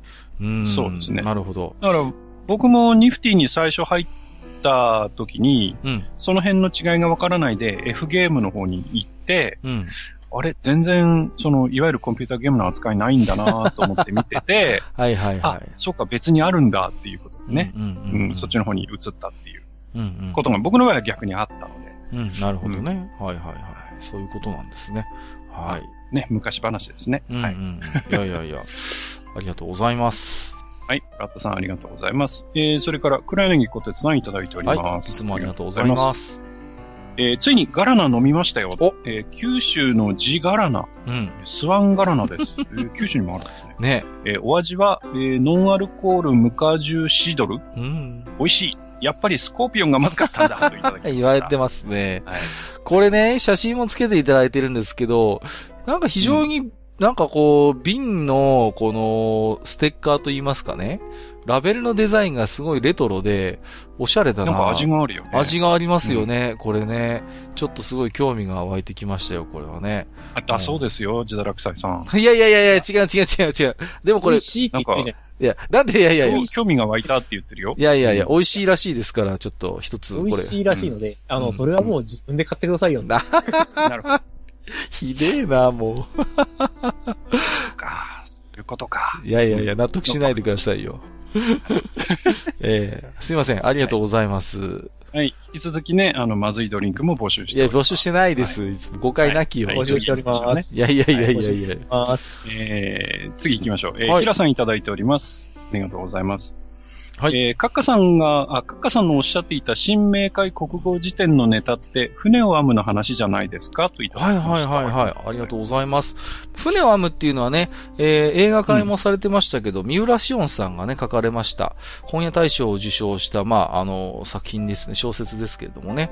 まあ、あの、実際にこう、なんていうんですか、辞書を編纂するね、人たちのお話ということでね、私も原作は面白く読んだんですけれども、まあ、非常に中身がリアルでね、で、実際にあの、三浦さんは、この船を編むを書くにあたって、岩波書店さんとか小学館さんに取材をされたということでね。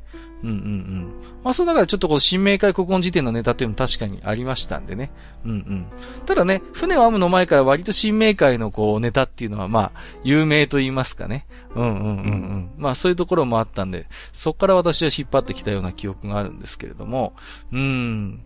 まあね、あのーなんて言うんですか、国語辞典っていうのは本当に奥深い世界でね。うん。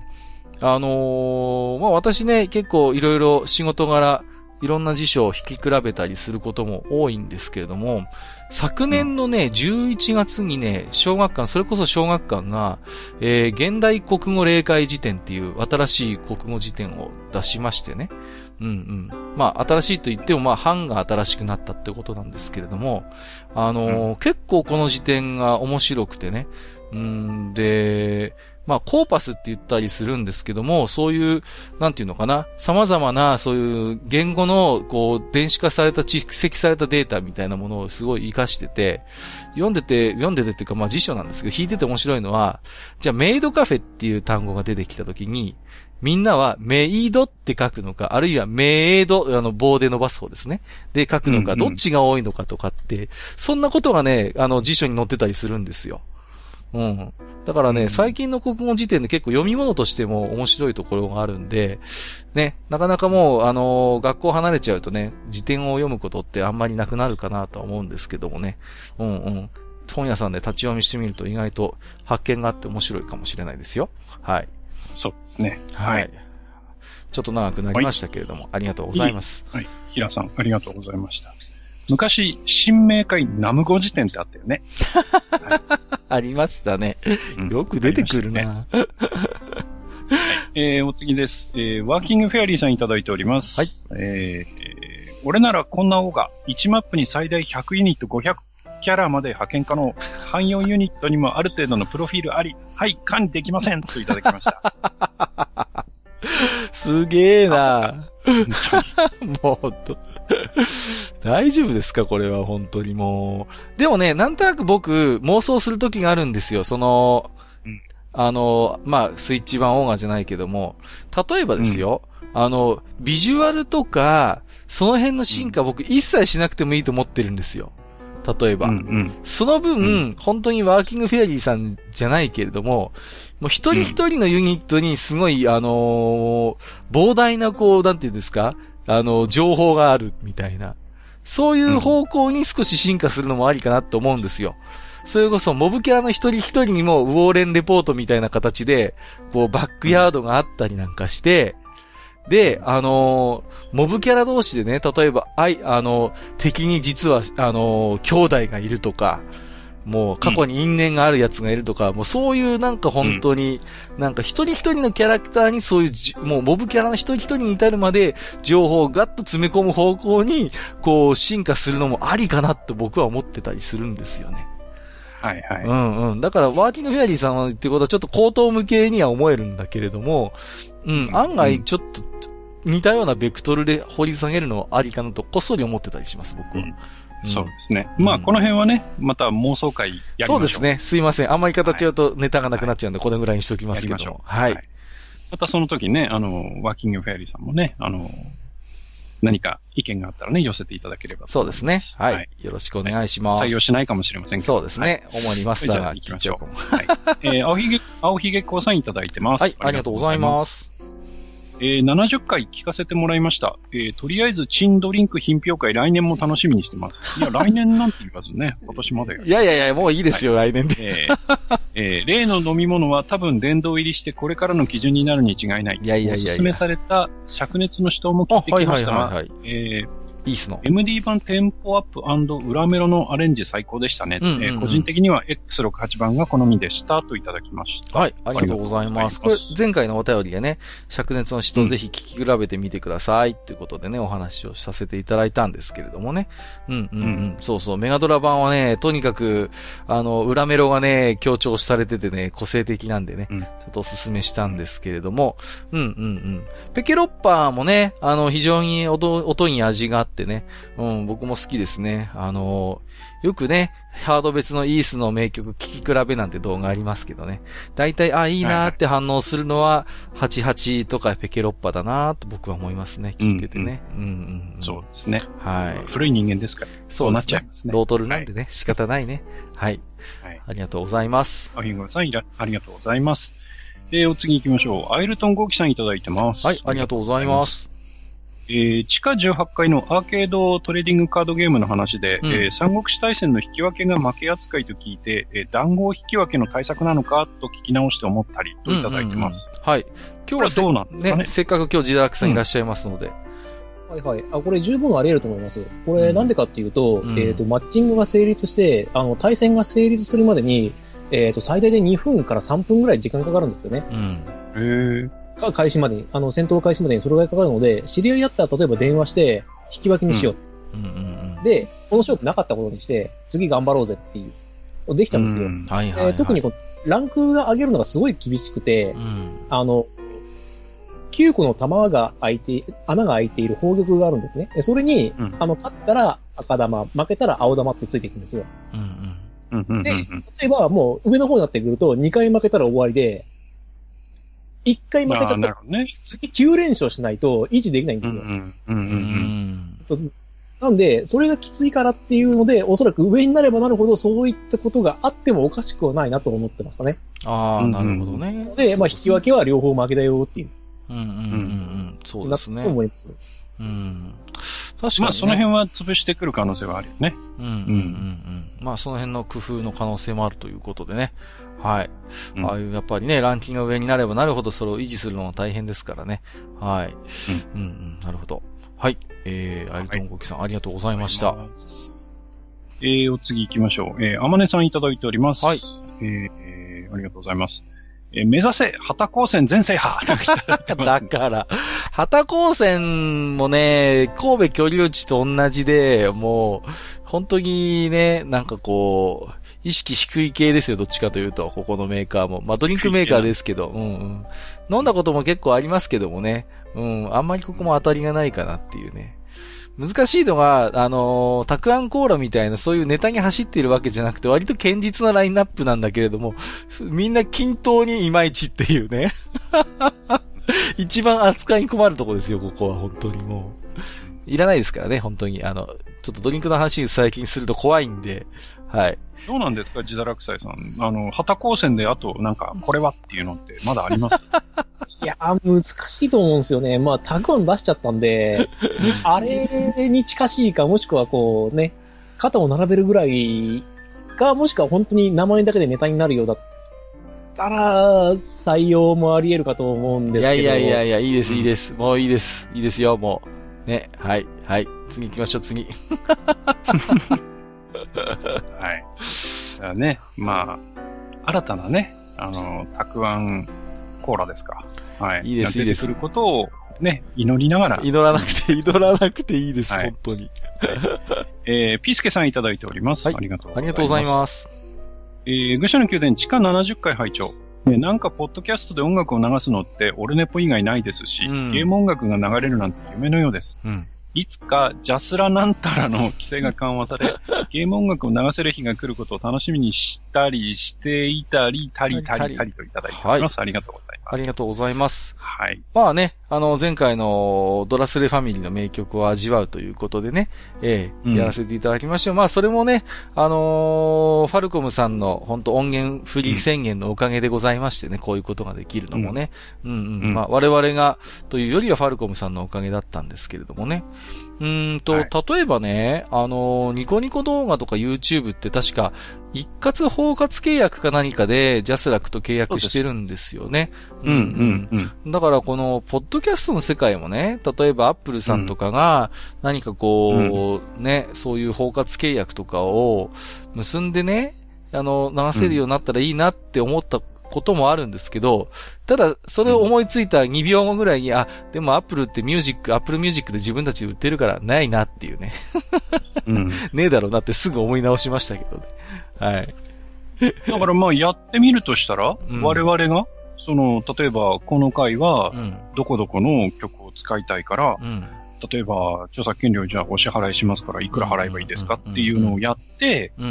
で、OK が出て、然るべき著作権料を払えば、うんうんまあ我々だってできるってことですよね。まあ、それはできると思うんです逆逆に言うとねそうそうそうそう。すんげえめんどくさそうだけど。うん。でも本来、まあ、あえて言いますけど、 JASRAC って、そういう著作権管理団体であるわけですから、そういう時うんうんうにん、一括してね、窓口として、うんやっぱり、うん、あると便利だよねっていうとこからスタートししてるはずなんですよね。やっぱ JASRAC って。うんうんうんなんかどうしてもこう、なんかいかにして著作権料踏んだくってやろうみたいな側面ばかりがどうも強調されますけども、やっぱりこういうね、団体があるからこそ、そういう、なんていうのかな、著作権を尊重しつつ、そういうコンテンツを楽しませていただくっていう利便性が図られているはずなんですけれどもね。ううんん。ファルコムさんに関して言うと、これはホームページでも明示してますけども、ファルコムさんの楽曲は著作権管理団体に一切委託をしていないということなので、まあ、だからこそうんファルコムさんはね、音源フリー宣言っていうことが出せるのかなとも思いますけれどもね。はい、はい。はい。うん、なんかね、ねジャスラックってついついネットでは非常に評判が悪くてね、よく叩かれるんだけれども、まあ、だからもっといろんなうん視点でもの考えないとダメだよなっていつも思ってます。うんはい。うん。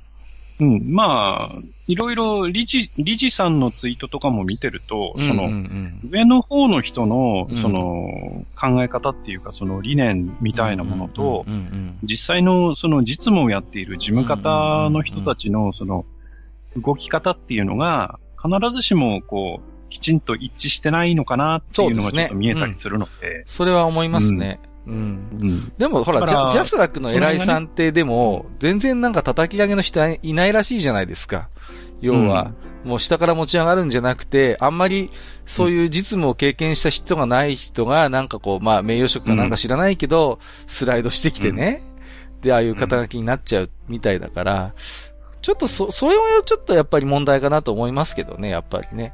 その辺がね。うん、だからそう、うん実務を知らない人が急にそういうポジションについて、もう不用意な発言をして叩かれるっていう流れがあるわけだから、う、うんんその辺はどうなのかなってちょっと思ったりしますね。うん、はい。はい。まあね。また、ね、別なものでもね、できるといいですね。そうですね。はい、やりビスケさんたいですね。はい。ありがとうございます。はい。えー、木蓮さんいただいてます。はいありがとうございますえー、愚者の宮殿ドラスレ会拝聴をラジオ番組みたいですね。うんエピソード一つ。えー、片道8時間のスキー旅行。えー、カセットに録音した PC88 のソーサリアン。えー、そのカセットだけ、唯一ゲームをしない友人の脳みそは延々リピートで破壊されました。次回はザナドゥをやってほしいなはい。ありがとうございます。いやー、ソーサリアンもいいね。でもゲームしてない人にとってみれば、なんじゃこりゃってとこもありますからね。大問だようね。ん。やっぱりまあ、イース、まあまあイースっていうか、そのファルコムの手掛ける曲ってやっぱドラマチックで物語性が強いものも多いので、やっぱゲームの思い出とやっぱり一緒にやっぱりこう楽しむものなのかなってことを思ったりするんですよね。うんうん。ドラスレファミリーにしてもやっぱりね、プレイした思い出と一緒に語るのが一番楽しいところがあるんでね。いやー、木蓮さん、あれですね。その後、布教させて遊ばせたんですかね、その友人にソーサリアンは。どうなんでしょうね。どうなんでしょうね。うんはい。なんかちょっと気になるところではありますけれども。はい。はい。はい。木蓮さん、ありがとうございます。ありがとうございます。次行きましょう。えっ、と、みたらし団子飯さんですね。はい、ありがとうございます。えー、愚者の宮殿、冒頭から新メニューシーンで閣下の悶絶。いや、歓喜の声になるほど、みんな飲ませたがるはずだわ、と納得。いつ歓喜の声を上げたんだ、僕が。ファルコムサウンドの良い先駆け、梅雨払いになりましたね。なってないセットで。なってない、なってない。いらない、いらない。僕は歓喜の声を上げた覚えは全くありませんよ、本当にもう。うんちょっと、ねえーそれに関してはね、あの、今もいらっしゃってますけどもね。黒幕が今いますからね、ここに。黒幕がね黒幕黒幕じゃないって言ってるんですよ。あれはヒゲ長おじさんであって、僕は自堕落祭です。何言って、何言ってんですか、もう、本当にもじゃあ、その、ヒゲ長、ヒゲ長おじさんは今どういう心境なんでしょうかね。う。いや、ヒゲゲ長おじさん的にはですね、えっ、と、ドリンクではないんですけども、ちょっと今、ふと思い出したことがありまして、何ですか、と昔やってたあの、リングドリームっていうゲーム、テーブルトークがあったんですけど、うんそれの四面調リプレイの罰ゲームドリンクの回があったんですよ。知ってるぞ、知ってるぞ。それに出てきたので、あのね、ねる、あの、ねるねるねるねをカロリーメイトで割って、ぐちゃぐちゃに混ぜて飲むっていう、あの、ねるねるメイトっていう飲み物があ知ってるるんですけど。ぞ。や、やんないからな怖い。怖い。やんないから怖いな。もう、本当に。あの、大丈夫ですよ。あの、実際にやったことありますけど、大して破壊力ないですから。いやいやいや、もそうなのか。う、いやいやいやいや、あのね、ぜひと、いやいや、僕はね、歓喜の声を上げた覚えは本当にないので、もう、はいね。もう、ですから、あの、なんとかね、この勘弁していただきたいということで一つ、お願いできればと思いますので、はい。ね、なんとかね、お手柔らかにということで。はい。またね、良いものが出てきたらということで。はい。結局そうなるねまた良いものを探しに行きますので、皆さん、あの、情報をよろしくお願いします。はい。よろしくお願いいたします。あのー、閣下にバレないようにね、僕にあの、DM でも構いません。なんでですか、それ。よろしくお願いいたします。よろしくお願いしないでください。はい、ありがとうございます。はい。えー、じゃあお次行きましょう。えっ、と、タカさんいただいております。はいありがとうございますえー、真田丸会会長お。えー、ドラマとは全く無関係ですが、私が子供の頃に地元では宮間クワガタを武田、うん。えー、ノコギリクワガタを上杉と、うん なぜか武将の名前で呼んでいました。へえーー同世代の同僚はノコギリクワガタを義経と呼んでいたそうです。えー謎が多い栃木県ですという。へありがとうございー。面白いですね。そうなんだ。まあなんかでも昆虫をそういう異名で呼ぶっていうのはね、うちの方にもありましてね。うん。うん。うちの方だとね、あの、コガネムシのことね、浦島って言ったりするんですよね。うん。なんなんだろうな。なんか全然ルーツはわかんないんですけど、うん。んしかしこれ面白いですね。なんかこう、クワガタの名前を武田とか上杉って呼ぶっていうのはね。うんうんうん。だから、や、あの、みんな戦わせたんですかねクワガあのあ、ー宮山クワガタとノコギリクワガタを。だ武田頑張れ、上杉頑張れ、とかうんうんうんうん。まあ、どうなんだろう宮間、宮間とノコギリだったら、まあ、た体が大きさ同じぐらいだったらいい勝負するのかな？うーん。どうですかね。宮山クワガタの方がうちの方だとよりレアリティが高かったですけどね。うん宮山、宮山捕まえるとヒーローでしたよ。すっげーって言って。うんうんうんうん。そういう感じでしたけどね。なんかでもほら、こういう昆虫ってよく戦わせたりする遊びがやっぱありましたんで、そういう中でまあ、公的集っていうことで、いつの間にか武田上杉っていう風に言うようになったのかなってこともちょっと想像しますけれどもね。うん。うんうんうんこの同僚の方の義経の代わりに他の誰かいたのかちょっと気になりますよね。弁慶とか、どうのかな？本当ですね。義経がいるってことはなんか弁慶とかもいそうな気がしますけどもね。はい。うん。面白いなこれもなねうんうんうんうん。へえ、謎が多いですね、確かに。はい。えー、タカさんありがとうございました。はい、ありがとうございました。えー、ツイッターは今回は以上ですね。はい。すいません。えっ、と、Gmail でもね、非常に今回置き手紙いろいろいただいていたんですが、ちょっとね、またお、おちょっとお時間の方がだいぶいい感じになってきましたんで、えー、とね、ちょっとこちらの方はね、次回ご紹介をさせていただくということでご勘弁いただきまして、本日はですね、はえー、Twitter リプライ及びハッシュタグ愚者の宮殿のお便りをご紹介させていただきました。えー、置き手紙を寄せていただいた皆様、ありがとうございました。ありがとうございましたありがとうご。ざいました。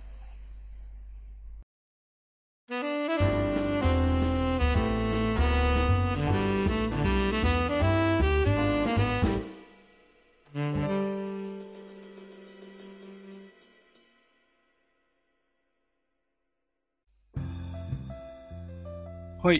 えー、今日はね、えー、ベルトスクロールアクションの系譜ということで、えー、ゲームについてね、思い出話を随分としてきましたけれども、はい。えー、今回のところはこの辺で看板ということにしたいと思います。はい。えーと、ありがとうございます。まあね、あのゲームつながりで、えー、最近のゲームの話なんですけどね。うーんと、私、あのあの、最近ね、あの、買ったゲームがございまして、えー、っとですね、この世の果てで恋を歌う少女、ユーノのということで、こちらですね、はい。まあ、ご存知のようにね、あのーかつて発売された名作の PC ゲームの、まあ、リバイバル版に今回なるんですけどもね、こちらは私、あの、早速購入いたしましてですね、でお、まあ、新しいリバイバル版を、リニューアル版をね、やるのかと思いきやですね、ついつい、あのー特典でついてきたですね、あの、PC9801 版をまだやってるっていうね。全くこう、新しい方やってないっていうね。どうなんだっていう気がするんですけれども。いやー、やっぱ名作ですね。おーもう本当に。まあ、今、98番がそろそろ一応、4週目が終わるぐらいなんで、えーっと、うんだいぶ埋まってきたんですけど、ルートも。まあね、これをやった後、リニューアル版をやって、ちょっと、で違いなどもね、あの、少し語れるようになりましたら、この愚者の宮殿でもね、まとめてお話をする機会もあるかなとは思うんですけれどもね。うん。はいはいうんうんまあ、なんかかこ、あれだよね。うんうんうんあのーそんな一方さ、う、うん。えーと、どこでしたっけ？えーと、エルフでしたっけ、はいはいはい。なんかホームページがうん、もううん閉鎖っていう。うんそうなんですよ。ね、うんエルフについてはもう、そういうちょっと寂しいことになっておりましてね。うんうん。はいまあ、エルフブランドで今後そういうゲームがリリースされることはおそらくないであろうということでね。うんこれはまあちょっとね、えっ、と、同級生の回でも少し触れましたけれどもね、すっかり、あのー DMM ゲームスさんあたりがね、うん、権利を持ってましてね。うん、なんだかちょっと残念なポーカーゲームとかを出してたなっていう印象は ありますけれどもね。うん、うん、うん。まあね、なんでしょう、いうのについても、まあもちろんね、このリバイバル版につきましてはね、まあ、あの、過激な性描写とかは、まあ、あまりないようなんですけど、まあもう、出自はね、うんアダルトゲームですけどもね、もちろんこちらもね。うん、まあうん、まあ、最初はね、だから、ちょっとね、うーん、どちらかというと、批判的に私は捉えていたんですよね。やっぱりそういう、アダルト描写あってこその言うのだろうっていう気持ちもどっかにあったんですけども、まあいろいろとまあ、新作の情報をチェックしたり、まあ、あの、プロモーションに触れるに、触れる中でね、まあ、非アダルトで言うのを出すっていうことの、まあ、一つなんかメリットというか可能性みたいなものもちょっと感じたりするんですよね。うん。どうしても、うん。まあ、一流の SF 作品だと僕自身は思っているんですけれども、どうしてもまあ、アダルトゲームっていうところで、うんなんていうのかな、どうしてもこう、色眼鏡が、えー、かかっちゃう人も一定数いたんだろうなってことも、なんとなく当時から思ってたところはありますんでね。そういうことで言うと、今回まあ、えっ、と、プレステ4とね、ピータで出たわけですから、まあ、より多くの人がその、なんていうのかな、うん、この洗練されたシナリオに触れることができるのであれば、うん、それはそれで一つありなのかなって最近はちょっと思ってたりもしますけどもね。うん、うん、うん。なんかね。でも、まあ私みたいにアダルトゲームの業界にずっといる人間にしてみればね、なんかこう、な、な、ちょっとね、複雑な心境はあります、正直。ここの部分はね。うんうんうん。まあね、ちょっとまた、こちらについてもね、語れるぐらいまた遊んでみたら、えー、お話をさせていただければなと思いますけれども、えっ、ー、と、はい、そんなこんなでね、えー、次回の愚者の宮殿なんですけれども、うん、えっ、ー、と、はい、すいません、最近もうゲストゲストでね、もう、うん、ね、最近あのー、閣下が楽をしてるとマスターにはよく言われるんですけれども、えっ、と、にごりさんをお迎えしてですね、お話をしていきたいと思いますよ。うん、で、えー、ズバリテーマとしては、えー、これにごりさんが書いてるんですけど、えっ、と、大戸島地方にようこそシン・ゴジラ、ヨタ話ということで、何か、なんちゃらフレンズの匂いを感じさせるタイトルなんですけれども、えっとですね、次回はまあ、つい最近ね、実は DVD、ブルーレイも発売になったということで、えっと、まあちょくちょくね、私とマスターの間では、あの、マスクラなどでお話をしてきましたシン・ゴジラについてですね、一度、にごりさんを交えて、えー、がっつり話をしてみようじゃないかということでね。はい。はいはい。えー、次回はシンゴジラについて、えー、お話をしていきたいと思いますのでね。はい。こちらの方も楽しみにしていただければと思います。はい。はい。ということで、えー、本日も長時間にわたりまして、えー、ここまでお付き合いくださいましてありがとうございました。ここまでお相手をさせていただきましたのは、私こと、カッカと、えー、私こと、えー、シンゴジラのブルーレイ頼んだけどまだ来てない、ハニワと、はい、えー、鉄の剣で豊臣を殴りたい自堕落斎でした。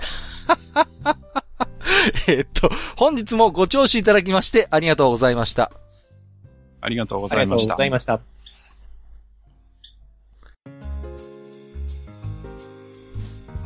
おっさん二人でお送りしているトークラジオ、愚者の宮殿では、皆さんからの置き手紙を募集しております。置き手紙は、ブログのお便り投稿フォームのほか、番組メールアドレスからも受けしています。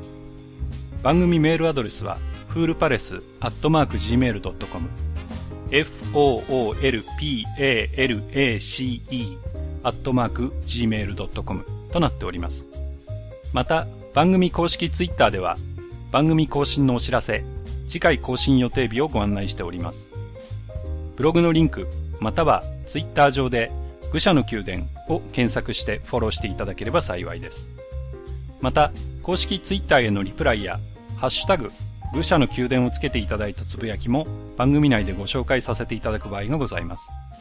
皆さんからの置き手紙お待ちしております。